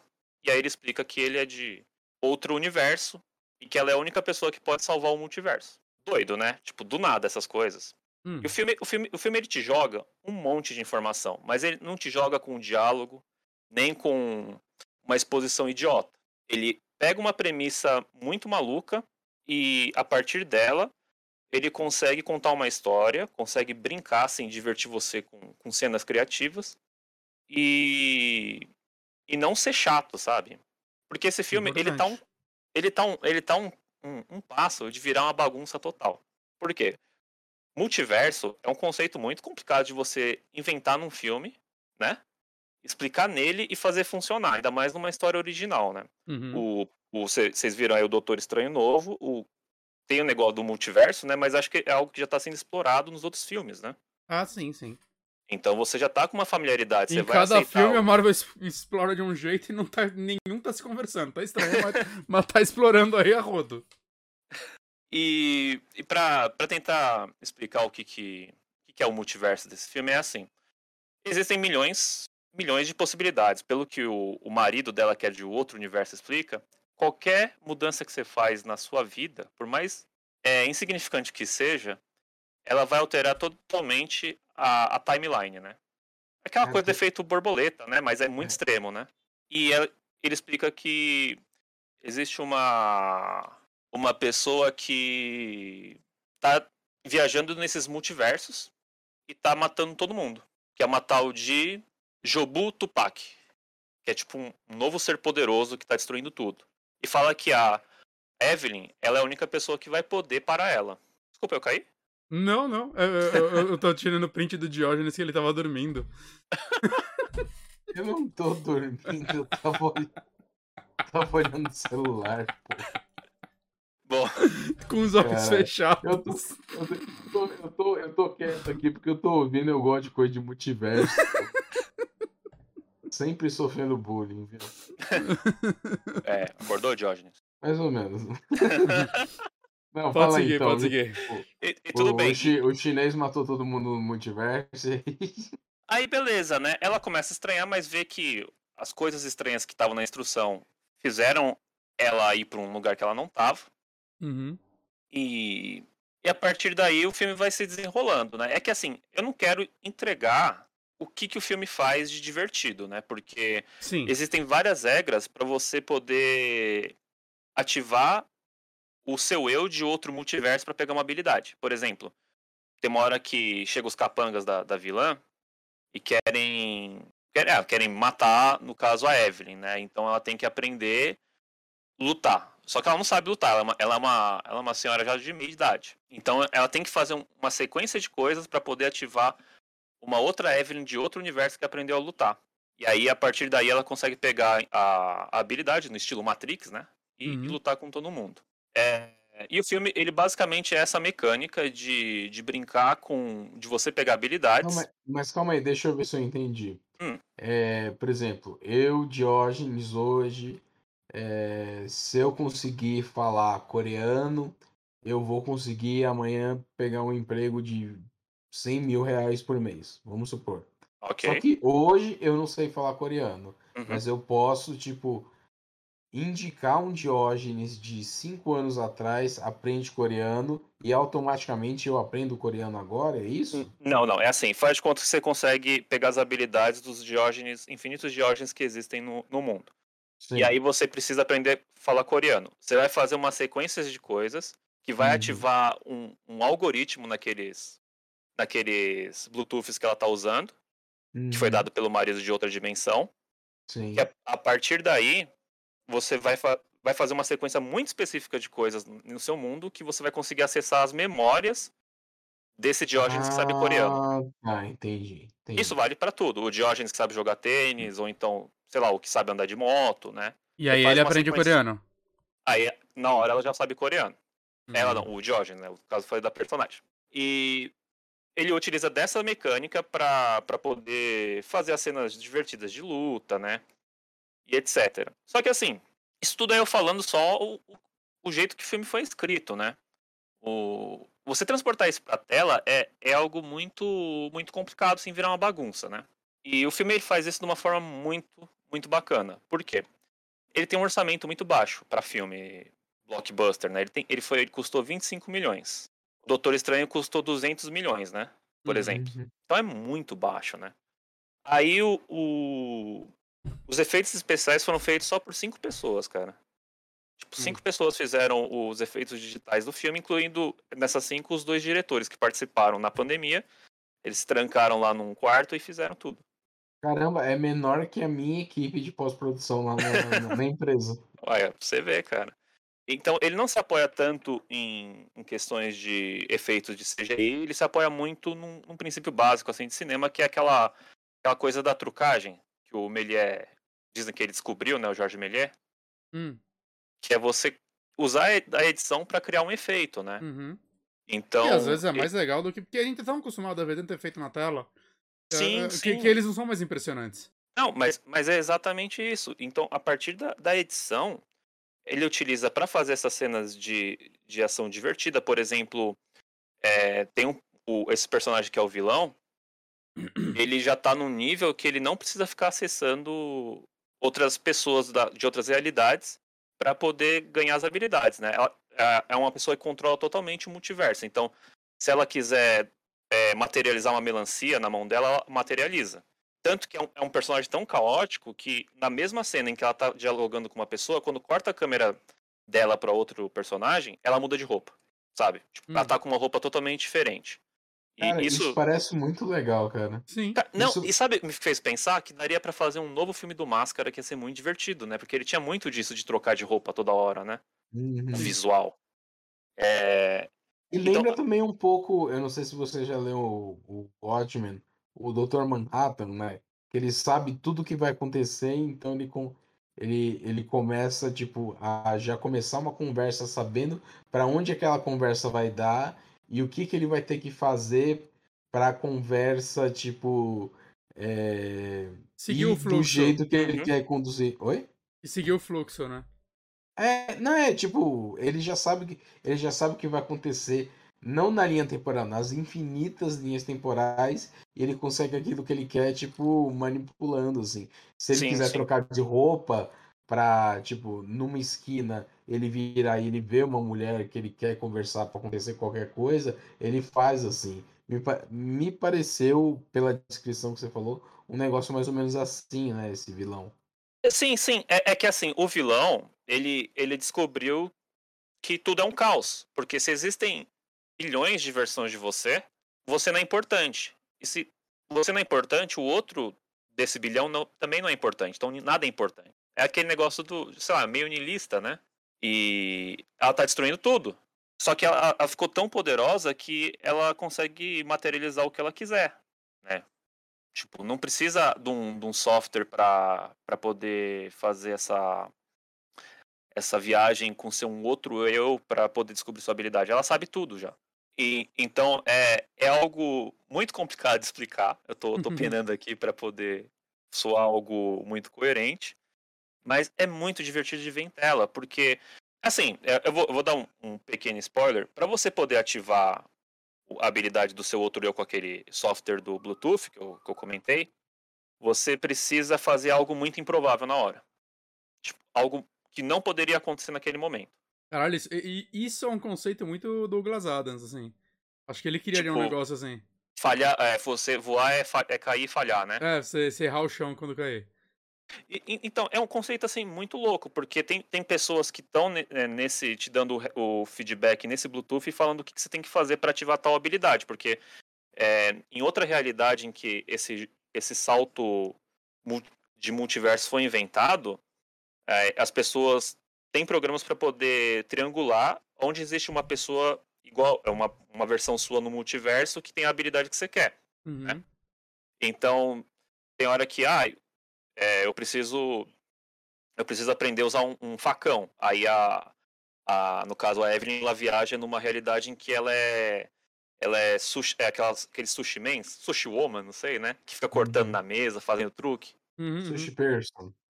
Su- Sushi person, né? Ah, o, Uhum. co- o cozinheiro da hora, assim, que fica lá, né? Uhum. E aí, pra isso, ah, você precisa mijar nas calças. Falam pra ela, sabe?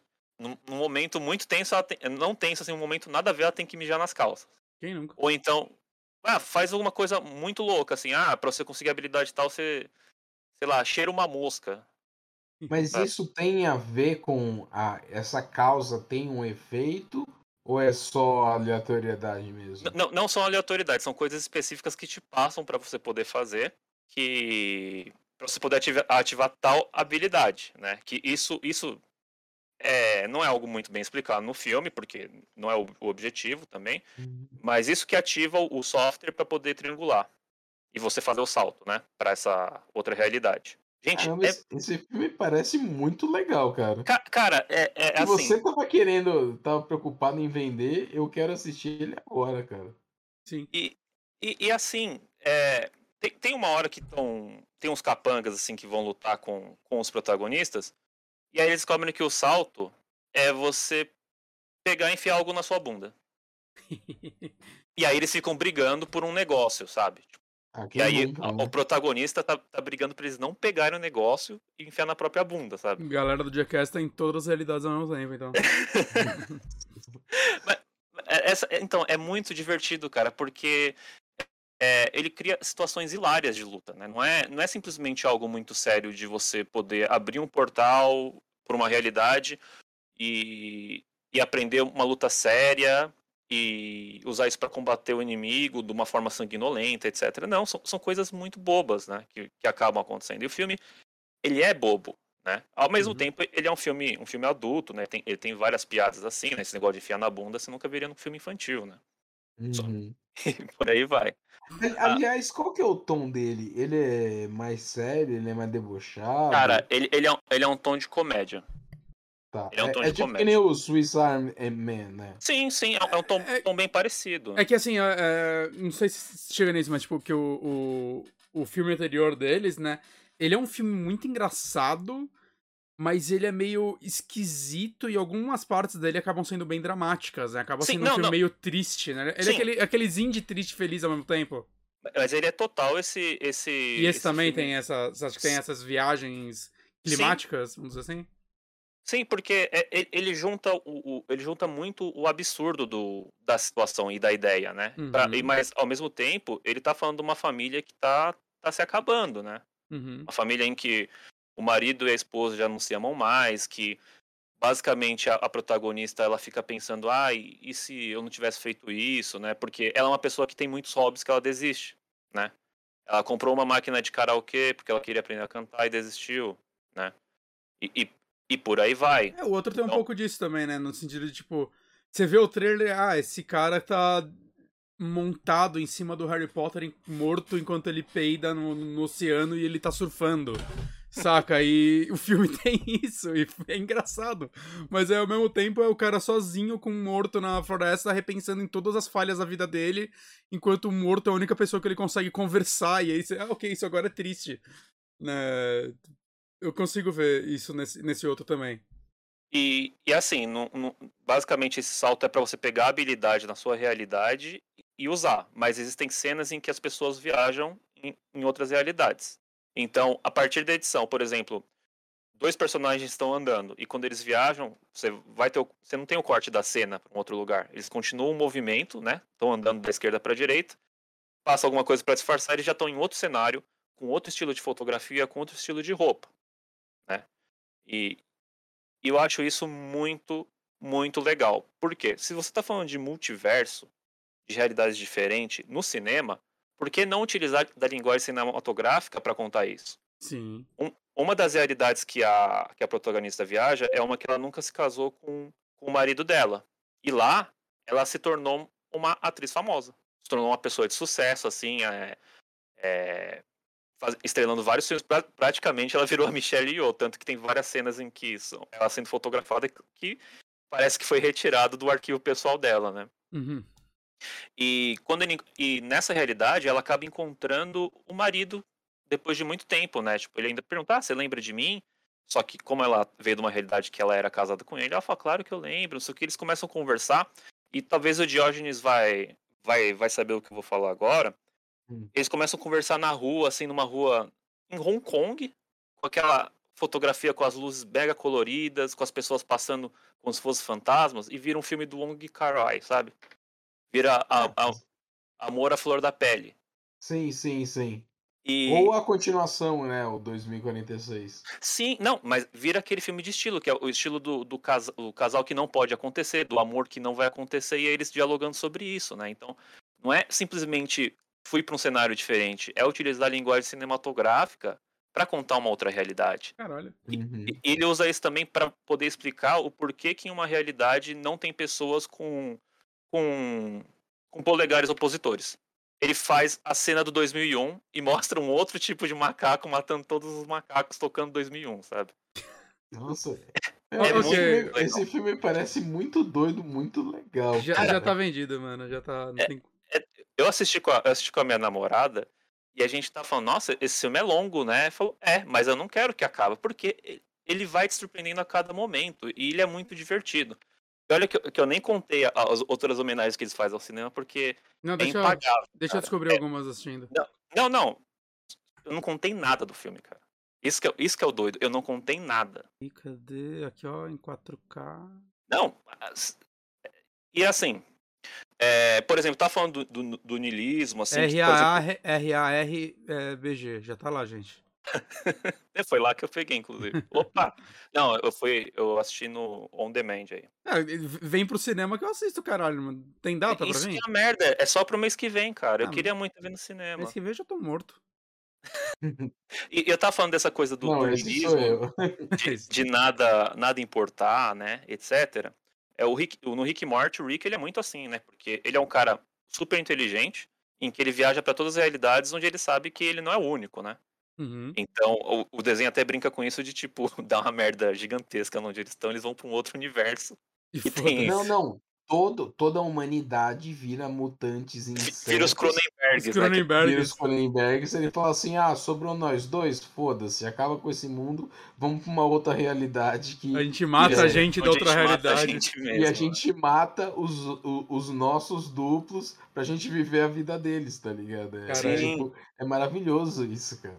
E, então, e é um filme que ele é de multiverso em que ele não, quer falar sobre isso dessa forma, sabe? Ele toca nesse assunto, mas ele quer mostrar o quão importante é que, apesar de você se arrepender das suas escolhas, você se manter com o que você tem, sabe? Tentar ser a melhor pessoa que você pode. Uhum. Porque, porra, eu ia ficar muito deprimido se soubesse que existe um, um, um Moonrunner por aí que é bilionário, sabe? Eu ia Que eu matar falo, ele e que- trocar de lugar. O que, que eu fiz de errado que eu não consigo, né? Uhum.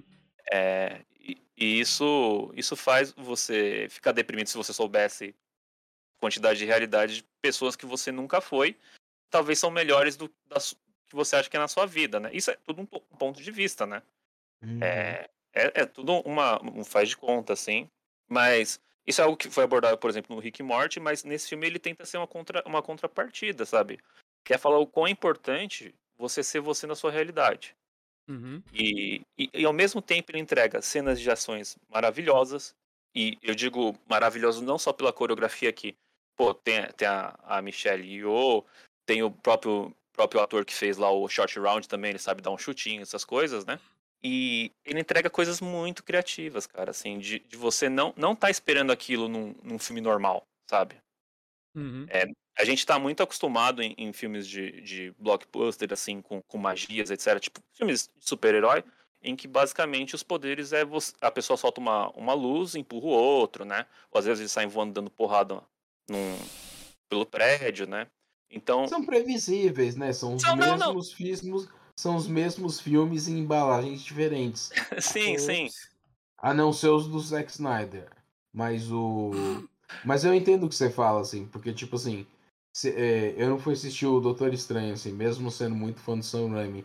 Eu sei exatamente o filme que eu vou ver quando eu for, quando eu for pra lá. Sim, sim. Eu, eu Ah, sei assim, exatamente. Não, nem, nem Exatamente. só falando na, na qualidade, mas é, é um tipo de filme assim que você já vai esperando, né? E, e ele te surpreende muito no, no que ele tá fazendo. Porque ele é, ele é muito simples no- nos efeitos, Uhum. mas ele, ele é muito funcional, cara. Ele, você vê que existe um, um cuidado de produção tão grande que o filme, o filme eles passa muito naquela repartição pública que eu, que eu comentei que eles foram declarar o imposto de renda. E, é, e se pra pensar se aquilo ali é. Ó, eu vou falar um negócio que eu nem tenho certeza, tá? Porque eu só, Uhum. só tive isso numa aula da faculdade, que é o conceito de não lugar. São lugares que eles, eles não têm nenhuma personalidade, nenhum toque humano. São aeroportos, é, merca- mercados de redes tipo Walmart, ou então hotéis, né? Se você. Hotéis de uma franquia, que são lugares que não têm personalidade, são não lugares. E ele se passa lá porque lá que tá culminando todo esse multiverso, né? Então é um não lugar. É, é uma coisa muito doida, tem uma vibe meio control, por assim dizer, né? De você estar num, numa.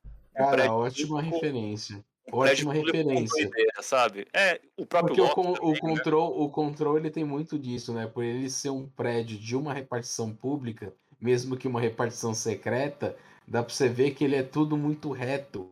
Ele é tipo, to- todos os cenários do control, eles são sem personalidade, né? Sim, Sim. Ele sim, foi feito pra você não se sentir confortável lá, né? Uhum. exato. E, e- e assim, aí ok, você tem esse poder no multiverso, eu poderia ir pra um lugar que eu conheço um André que atira que nem o John Wick, né? O filme poderia ir por esse, esse caminho e fazer os protagonistas ficarem exímios atiradores. Só que não, ele pega um- uma habilidade e faz uma cena totalmente original. Tem uma luta que é com uma pochete. Sabe? O cara usa uma pochete de luta. E é incrível. Então, eu, eu não queria mesmo assim ficar entregando assim o, o, o que que o, o- a trama do filme, as surpresas que ele dá e os momentos divertidos, porque é muito raro você ter um filme assim, cara. É muito raro. Ah, cara, tipo, se você tá preocupado, você já vendeu, viu? Sim.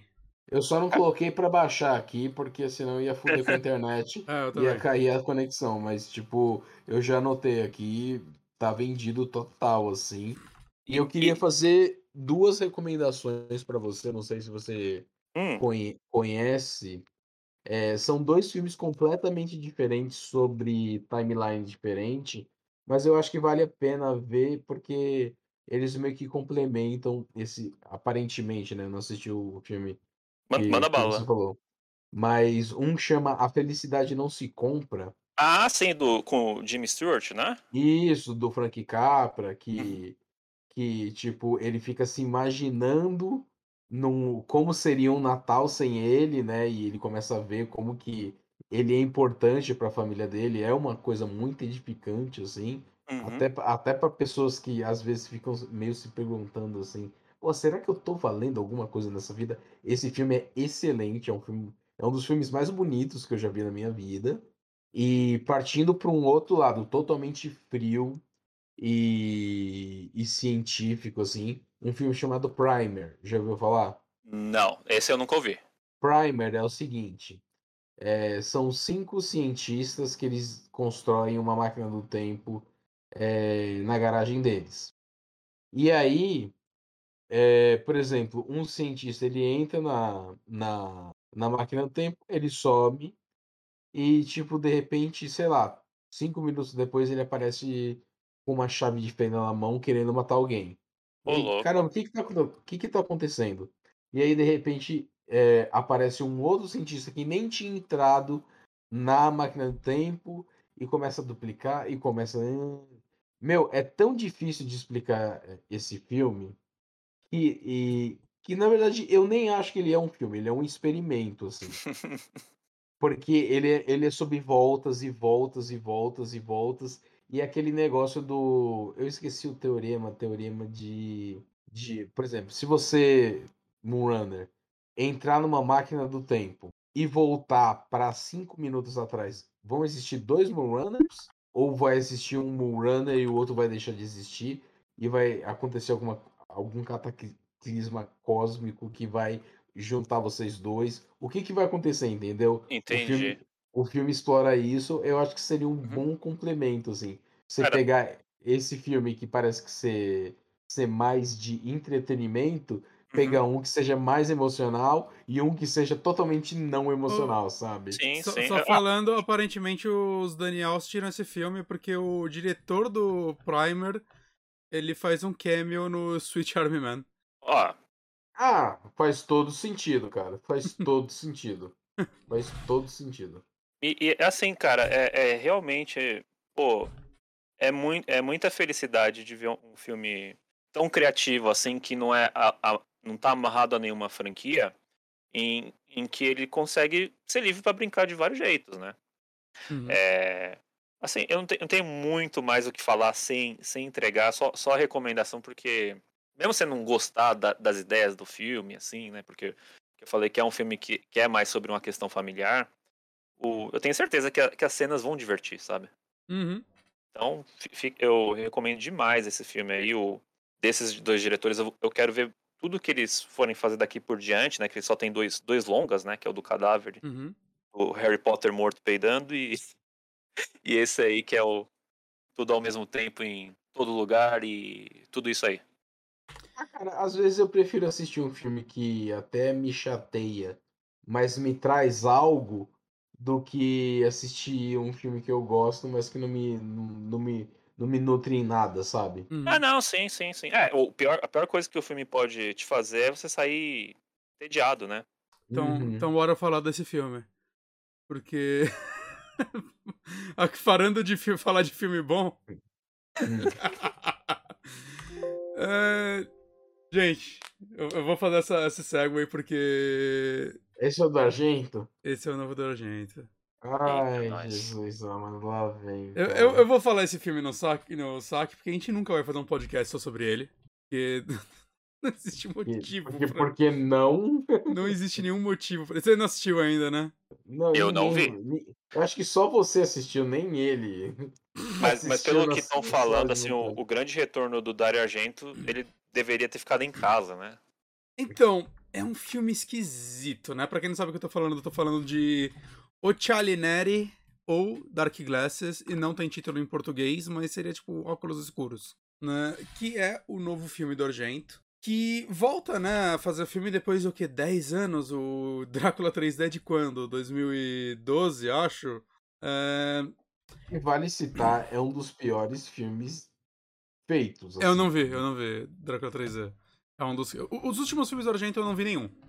Pra ser honesto. Né, tipo, a coisa mais recente que eu vi dele foi o. o vamos chamar de média, né? Que que ele não chega a ser tão curta, que é o Jennifer, do Masters of Horror, que eu acho legal. Eu gosto. É, não é Ia fa- incrível. fazer uma piada agora, mas deixa quieto. Fala aí, fala aí. Eu falar que ele só tem um filme bom, né?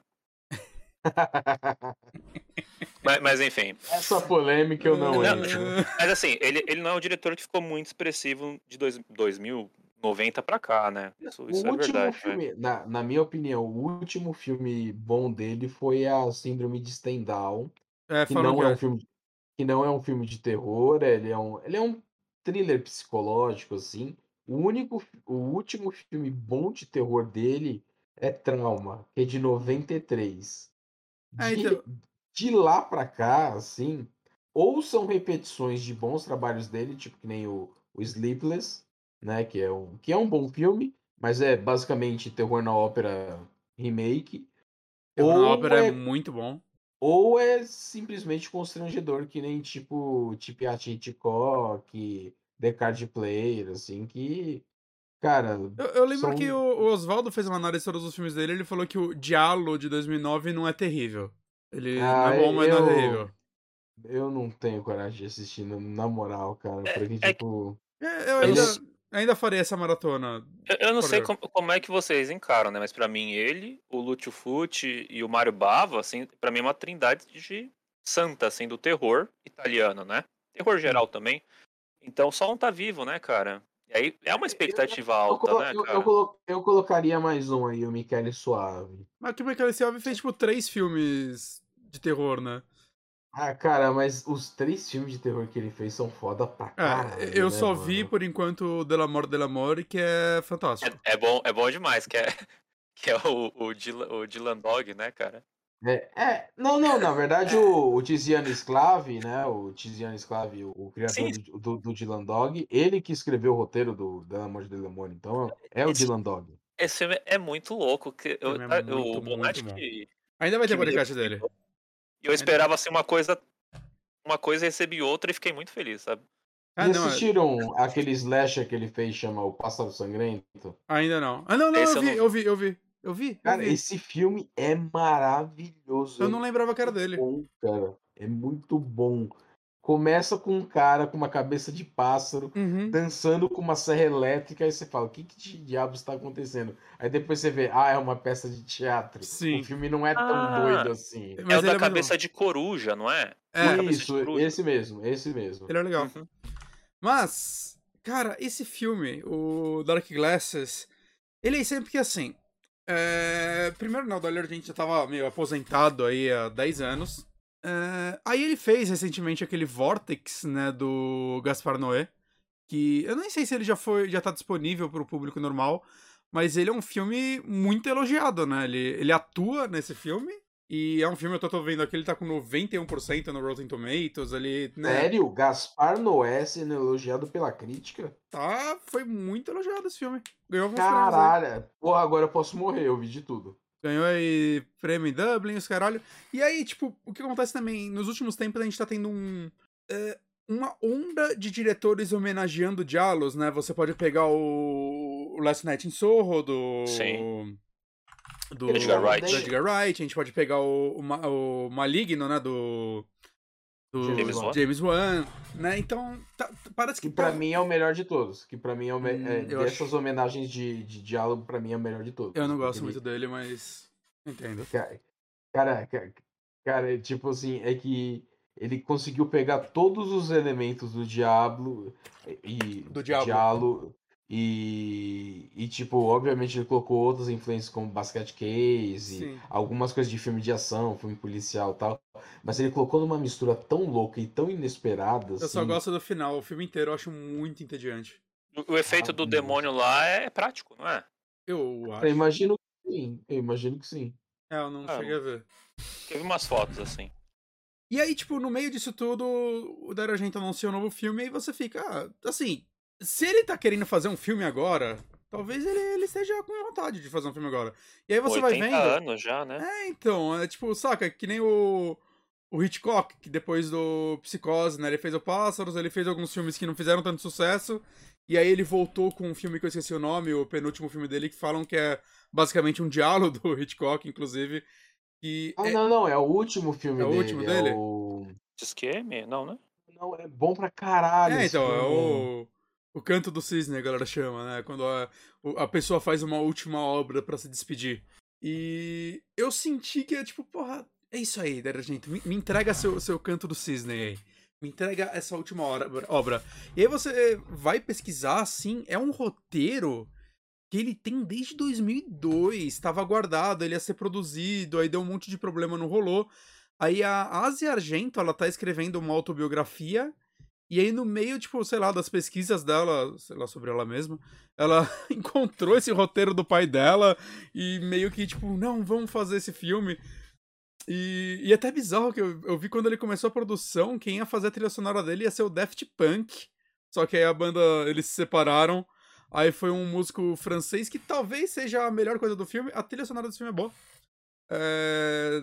Remete bastante a, sei lá, um Goblin da vida. É uma trilha sonora boa. E aí começa o filme, cara. E aí você vai assim, naquela empolgação, o filme começa. E calma, calma aí, deixa eu só, só interromper. O último filme do Hitchcock é Frenesi.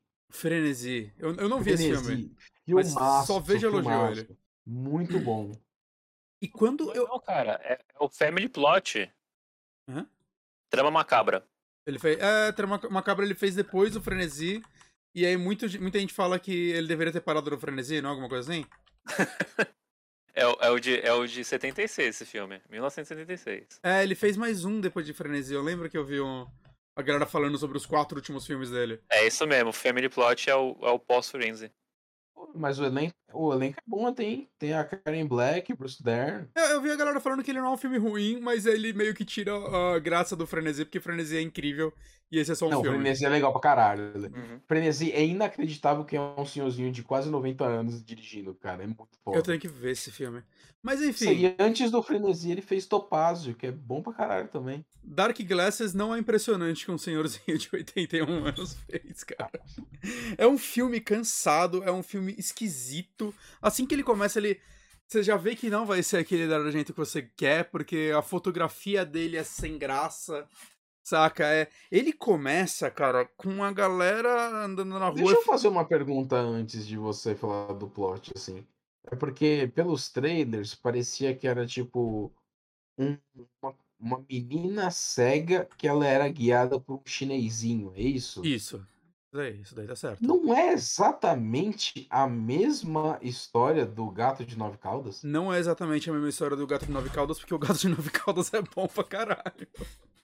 Não, mas tipo assim, não é o mesmo plot? Não, não, não. É bem diferente o plot dos dois. Ah, tá. Mas é só, é só a dupla improvável que é basicamente um, um remake da dupla improvável antiga. E.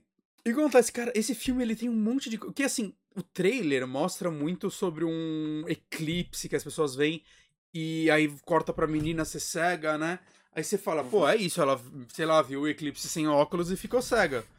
Aí você assiste o filme e acontece, tem esse eclipse, ela tá sem a coisa lá, eu falei, ai caralho! Aí ela, tipo, sei lá, tampa a cara pra ver, eu não lembro direito.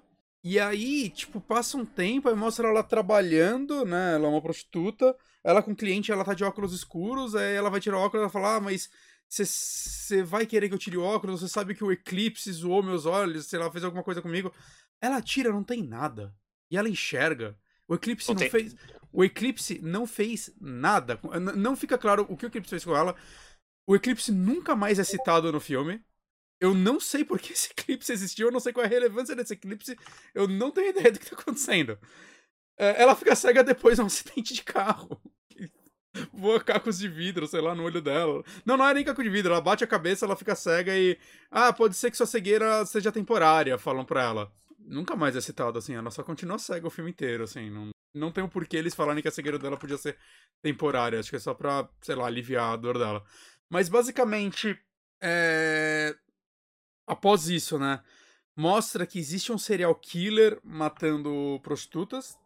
Certo. E é, é engraçado que, tipo, o filme parece que ele esquece que ele quer ser um diálogo eventualmente. O que acontece? Uma das primeiras cenas desse serial killer é, matando uma, uma pessoa é, tipo, o que você espera, saca? Câmera em primeira uhum. pessoa, uhum. luvinha, aí estrangula, estrangula com tipo um fio e tal, um tipo ritmo, né? Um fio de nylon, sei lá. Ah, o de cortar queijo, né? É. E, e assim, a, a, cena da morte é boa, porque é bem interessante que é uma mulher saindo de um hotel, né? Uma prostituta saindo de um hotel, e ele tá na moita e puxa e vai mostrando o fio, tipo, cortando. A, não é só onde estrangula, vai, tipo, rasgando a garganta, é efeito prático, é bonitão. Uhum. E aí, tipo, ela não morre na hora, ela sai andando, uma porrada de gente vê ela e começa a se juntar. Aí você, ok, esse filme vai ter umas mortes legais. Ele tem aquele sangue brilhante? Não, não, não. É um sangue mais ah. realista. Ah. E, mas é legal, é um efeito prático maneiro e tal. As mortes são legais nesse filme, são bem feitas. Né? Não, não vou dizer que são legais, porque eh, talvez essa seja a melhor. E aí o uhum. resto é tipo um monte de gente sendo atropelada. mas é bem feito. É, é um diálogo de carro, basicamente. É. E aí, tipo, mostra que ele já tá caçando, matando há um tempo. Aí uma hora ele encrespa com ela, você não sabe porquê. E aí ele começa a perseguir ela de carro, e aí nessa tem um acidente de carro muito esquisito, cara. Que ele, que ele é quase filmado como uma comédia, que tipo, ela bate o carro num outro, só que o carro dela meio que salta, e aí dá tipo um zoom de reação nas pessoas vindo, tipo, o carro pular, um zoom de reação na cara dela, e aí, tipo, o carro dela passa por cima dos outros, mas a, a outra é mais legal, porque aí mostra a cara do, do casal que tá dentro do carro e, tipo, foi esmagada pela, pelas rodas e tal. É uma violência bonita. E tudo prático, é? Tudo, é, é prático, é tudo prático, aparentemente. Né? É, o carro saltando é meio esquisito, mas parece que é tudo prático. E aí, tipo, você vê que fica uma criança no carro e ela acorda no hospital um tempo depois, ela tá cega. E aí, cara, é, é um monte de colagem dela superando a cegueira. É, aí uma amiga dela que cuida de cegos vai ajudar ela, que é a Asia Argento. Aí vai, tipo, mostrar, adaptar a casa dela, ensinar ela como ela deve agir. É um monte de cena dela na rua, elas aprendendo, e aí ela decide, eu vou onde tá, né, esse casal, né? Ela sabe que eles morreram, onde tá essa criança? Tá no orfanato. Enquanto a mãe. A mãe não morreu ainda, né? Só o pai. A mãe tá internada em coma. Aí, cara, é tão engraçado que ela vai no orfanato encontrar a criança. Aí tem um monte de criança genérica e essa criança. Aí ela chega com um Polystation do Nintendo Switch, assim, cara. Muito engraçado. Que é tipo um videogame que é um Nintendo Switch, mas não é, tá ligado? E aí ela tá pra criança. A criança fala: Você matou meus pais, eu não quero esse videogame, joga no chão. Aí ela vai embora, as outras crianças pegam o videogame. Ela vira e fala: É meu, pega o videogame. A menina volta, a criança olha pra ela e sorri. E, tipo, na outra cena ela foge. A criança foge e encontra a casa da mulher, que ela deixou um bilhetinho lá e foge e se hospeda na casa dela, porque agora ela, tipo, sei lá, você me deu esse Switch genérico que eu odiei, mas outras crianças foram brincar com ele, agora eu amo, e eu te perdoo, você não matou mais meus pais, saca? É, Oxi. é tão esquisito, cara. É tudo tão esquisito. E que eu falei, tipo, esse filme, eventualmente, ele parece que ele esquece que é um diálogo, porque assim, tem umas duas cenas do assassino que é, não vamos mostrar quem é e tal.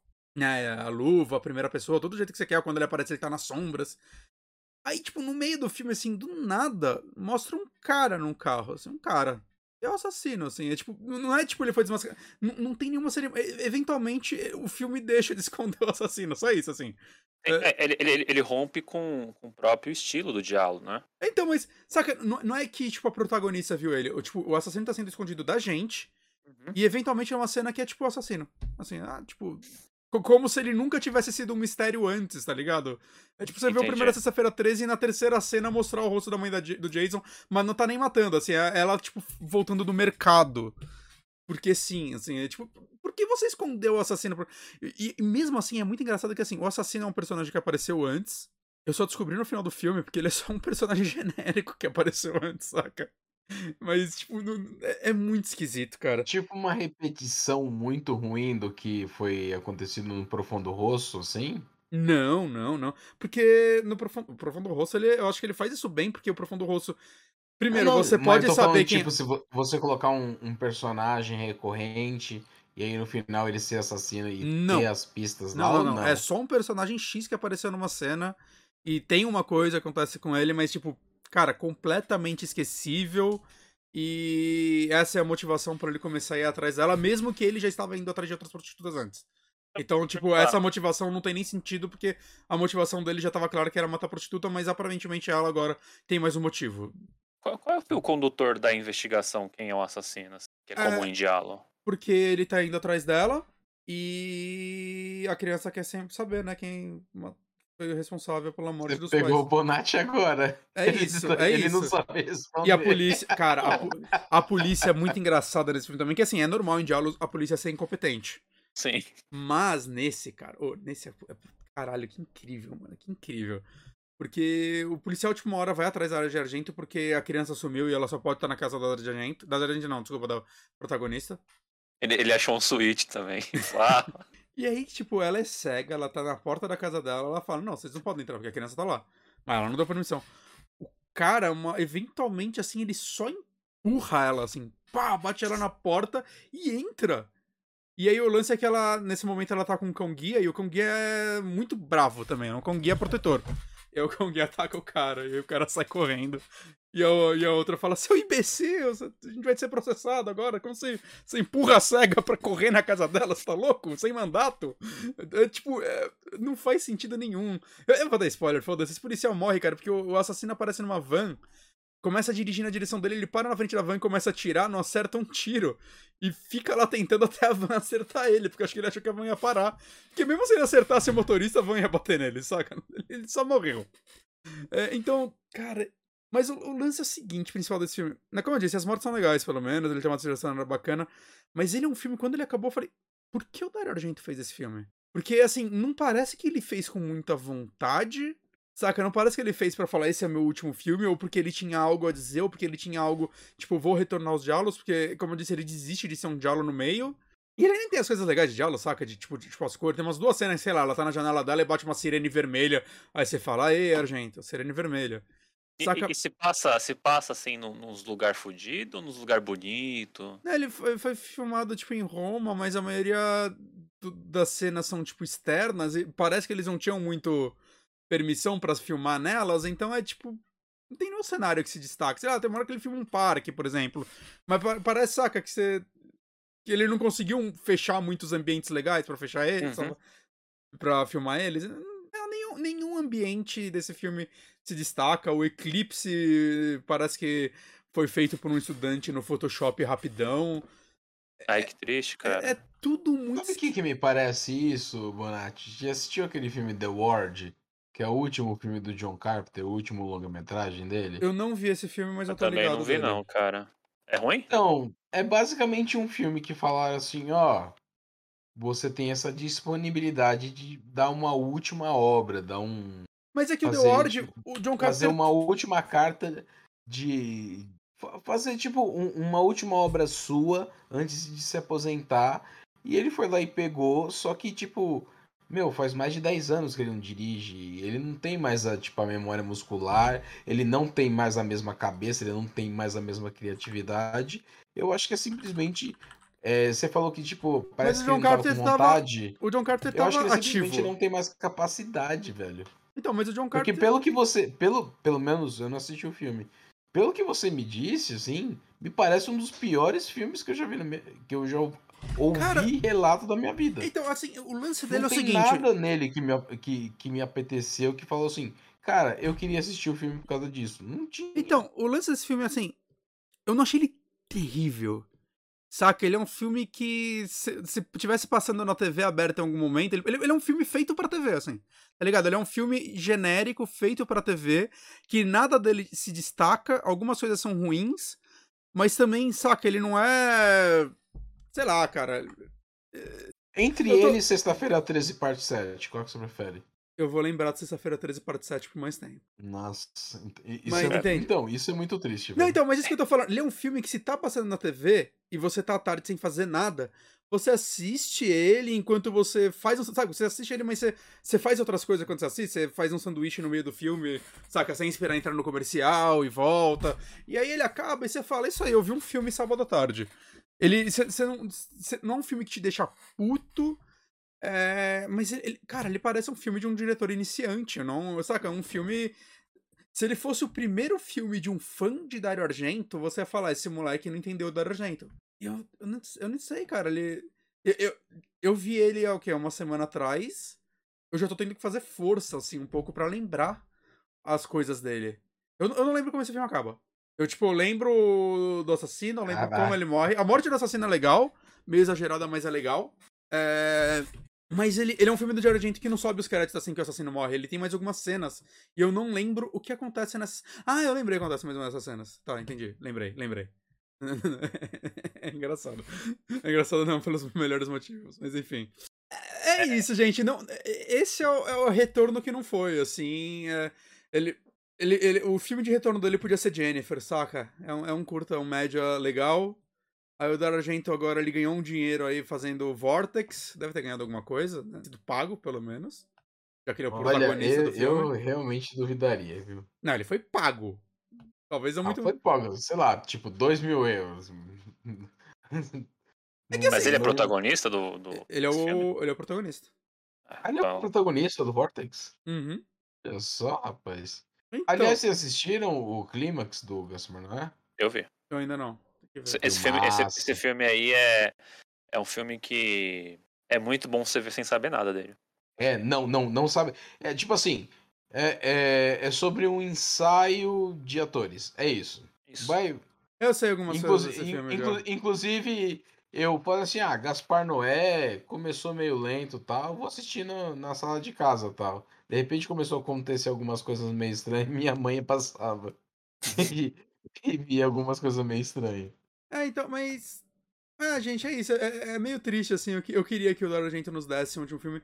É, é, tipo, cara, é, é bizarro você pensar, ah, ele fez isso por dinheiro, porque esse filme não vai dar dinheiro, mano. Ninguém vai ver essa porra, saca? Meia dúzia de fãs vão ver ele em algum cinema quando sair, mas não, não vai dar dinheiro. Ele, ele ia ganhar mais dinheiro falando, eu vou produzir aí uns diretorzinho novo aí. Eu acho que ele ia ganhar mais dinheiro tendo menos trabalho, se passa, sei lá. Eu, então, você falou que o roteiro desse filme, a, a coisa, a filha dele encontrou, né? É. Vai ver que ele escondeu bem justamente por isso, sabe? Falou, ó, aqui escrevi, não tá bom, vou esconder aqui. É. Que triste, cara. A, a Zergento, eu não sei se ela é uma boa atriz ou não. Também, ela, ela é estranha nesse filme. É, eu, eu sei pouca coisa dela. O que eu sei é mais aquelas histórias que a gente sabe já, né? Uhum, Mas uhum. como, como, o trabalho de atriz dela, eu não conheço muito. É que os últimos não. filmes do Argento da Era Boa é, é com ela, né? Mas. Eu não sei, eu não. Eu lembro dela, sei lá, no Terra dos Mortos. Eu acho que eu não vi nenhum filme que ela dirigiu. Também. Hum. Eu não sei se ela é uma boa diretora. O Diógenes deve conhecer. O Diógenes morreu. Não, eu tô comendo, por isso que eu ah. mutei. Ah. Mas não, ela não é. Eu assisti um filme dela chamado Scarlet Diva. Pelo amor de Deus, não é bom. Ok. É. Triste, Como é que pena, cara? É triste porque eu, eu queria, saca, eu queria que esse fosse um grande diálogo que despertasse de volta os diálogos na Itália e revolucionasse o mundo e ia ter um monte de diretor voltando a fazer diálogo e esse foi, parece que a última pasada, assim, tá? É, é, é, que assim, eu gosto muito dos diálogos, mas ele, eles são muito de uma época, né, cara? São.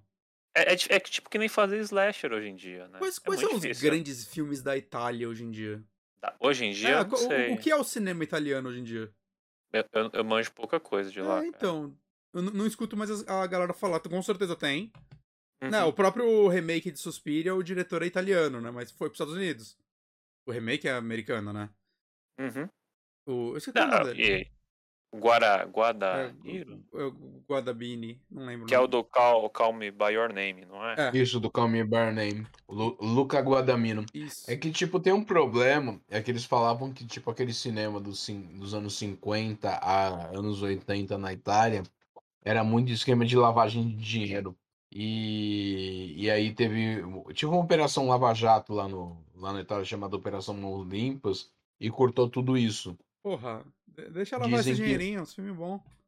Dizem o, que eu... os, filmes, os filmes eram produzidos também muito com incentivo da, do próprio governo, né? Esses desde assim, desde o Mussolini, na verdade, né? Que tinha ah, fundo para Sim, sim, sim, sim. Foram sim. eles que bancaram todos aqueles filmes de, tipo, filmes épicos que os italianos fizeram. Lei é, é, não, mas é tipo isso. É, incentivou também o Leone a fazer os, os westerns dele, os outros diretores. Então, é, é um assunto assim que eu, eu não sei o porquê que acabou, né? O, no caso, esse fomento aí, o Jorge falou, pode ser que seja um dos motivos, seja a corrupção e cortaram. Mas eu, eu não sei, simplesmente assim, não, é difícil falar, ah, saiu um filme italiano muito bom, né? Que nem a gente ouve falar, ah, saiu um Não filme era só na Itália, né? É que a Itália produ... era o que melhor produzia, mas você vinha filme em Portugal, uhum. Espanha, uhum.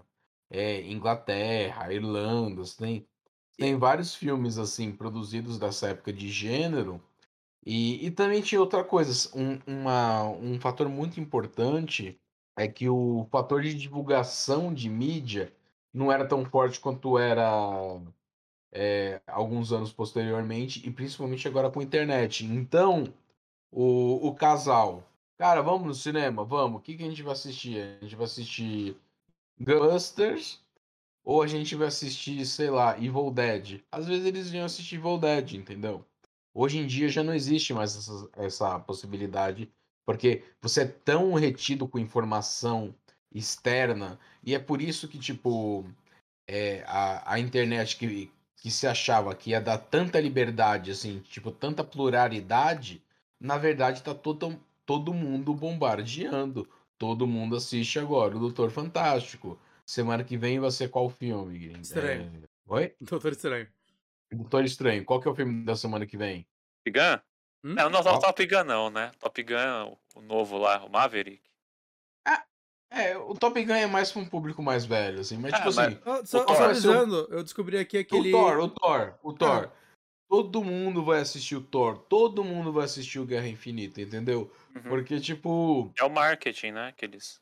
É, então, a internet, por mais plural que ela seja, os caras também conseguem ter uma receptividade, né? Eu trabalho com isso que eu sei.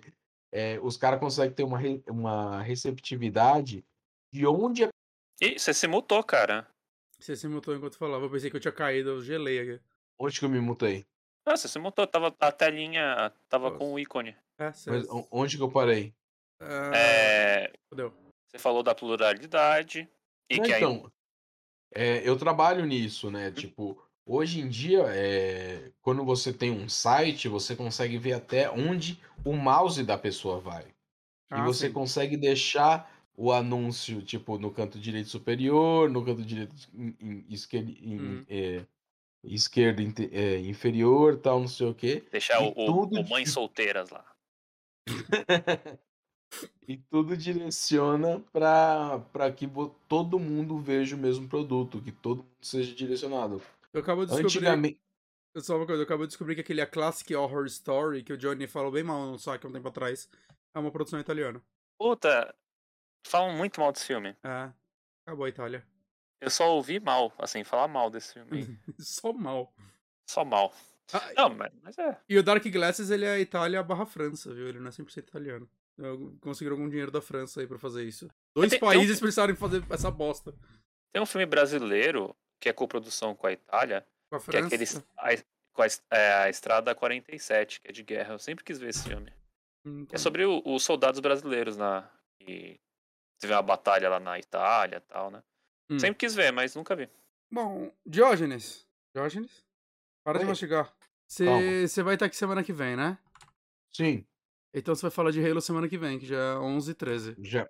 Sim, sim, eu ia sugerir isso. E você não consegue falar de nada em 10 minutos. Não. Ah, é. Eu posso falar de Halo em, em menos de 10 minutos, assim. Não seriam coisas muito boas, mas. Não, semana que vem. Tá bom. Você não consegue. Eu, eu sei que você vai falhar. Mas, Tá gente, bom. é isso. Vendi um Dying Light? Qu- quantos Dying Light eu vendi? Eu, eu- um na promoção pra mim. Na promoção. Tá, É, eu, eu também pego, aí, se estiver rodando no- bem no Play 4, eu tô- tenho interesse, cara. Ó, Techland, ó. Fica de olho, hein? Mas, ó, Dark Glasses não é bom, não. Se você é muito fã do Argento e quer alguma coisa nova dele. Saca, se você nunca viu nada do Argento, não comece por esse, pelo amor de Deus. Não, começa que vai ficar só melhor. É. Mas esse não foi bom, mas eu tenho certeza que o próximo vai. Quando anunciar o outro, eu vou, vou, vou empolgar de novo, vocês vão ver. Quando eu tiver 90 anos, ele vai fazer mais um. Vai voltar. Aí, aí, precisava ter 90. 80 não, não, foi, não tava bastante. Ele ainda não tá inspirado. Caralho, velho. Bom, gente, mas esse foi o saque super improvisado. Agradecendo aos dois, o Diógenes e o Moonrunner, por me salvarem aqui. É... Que isso, foi um prazer, velho. É, eu, sempre, eu sempre gosto de participar, cara. Obrigado pelo convite. Próximo saque vai acabar sendo indicação de novo, mas com, com Diógenes, pelo visto, eu intimei ele isso aqui. E daqui a duas semanas já comecem a ver aí Funny Games, que aí o Moonrunner vai estar aqui. Opa. Que... Opa, opa, legal. Esse eu vou ver, esse eu vou rever. É o- mo- mas é o, o Funny Games original, né? Original que aqui chama. Qual é o nome no Brasil? Violência Que gratuita. péssimo nome Violência aí. gratuita. Mas. Que ótimo nome ao mesmo tempo, eu não sei. Mas também, Mas- se, o, se o cara vê o remake, ele vai ver o mesmo filme. Sim, sim. Eu vou O ver o remake, mas porque eu vi o original, de... revi o original. Eu quero ver o remake. recomendo que veja esse filme num dia feliz, tá? Ah, não, esse não. filme- Se você estiver na merda, já vê. Ah, não, eu recomendo que você veja no mesmo dia Funny Games, Vai Veja e o Túmulo dos Vagalumes. Caralho. E aí fecha com Marley e eu. É... Bom, gente, então ficamos por aí. É, eu não sei como eu vou subir esse podcast no feed, porque eu nunca usei o Anchor na vida. Eu acho que amanhã eu vou ter que mandar um SMS pro Johnny. Mas eu já vou subir ele no YouTube eventualmente ele vai estar nos feeds, quando eu descobrir como faz. E só mais uma coisa, eu ia agradecer entre indicações, mas eu esqueci as duas vezes.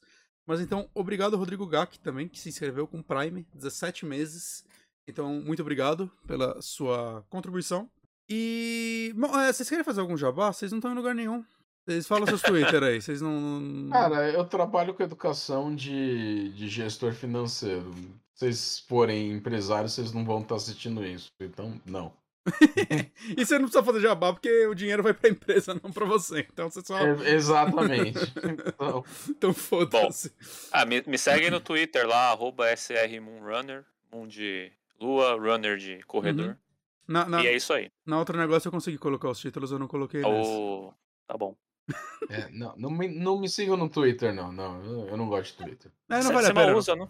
Não vale a pena seguir o Johnny, só fala merda. Exato. É, sim, sim. É que eu, eu gosto muito do Twitter só pra falar de filme, essas coisas, né? Então, Ah. tô sempre por lá falando. Reclamando. Bom, então ficamos por aí. Beijinho a todos e adeus. Beijinho. Adiós. Tchau, meu querido.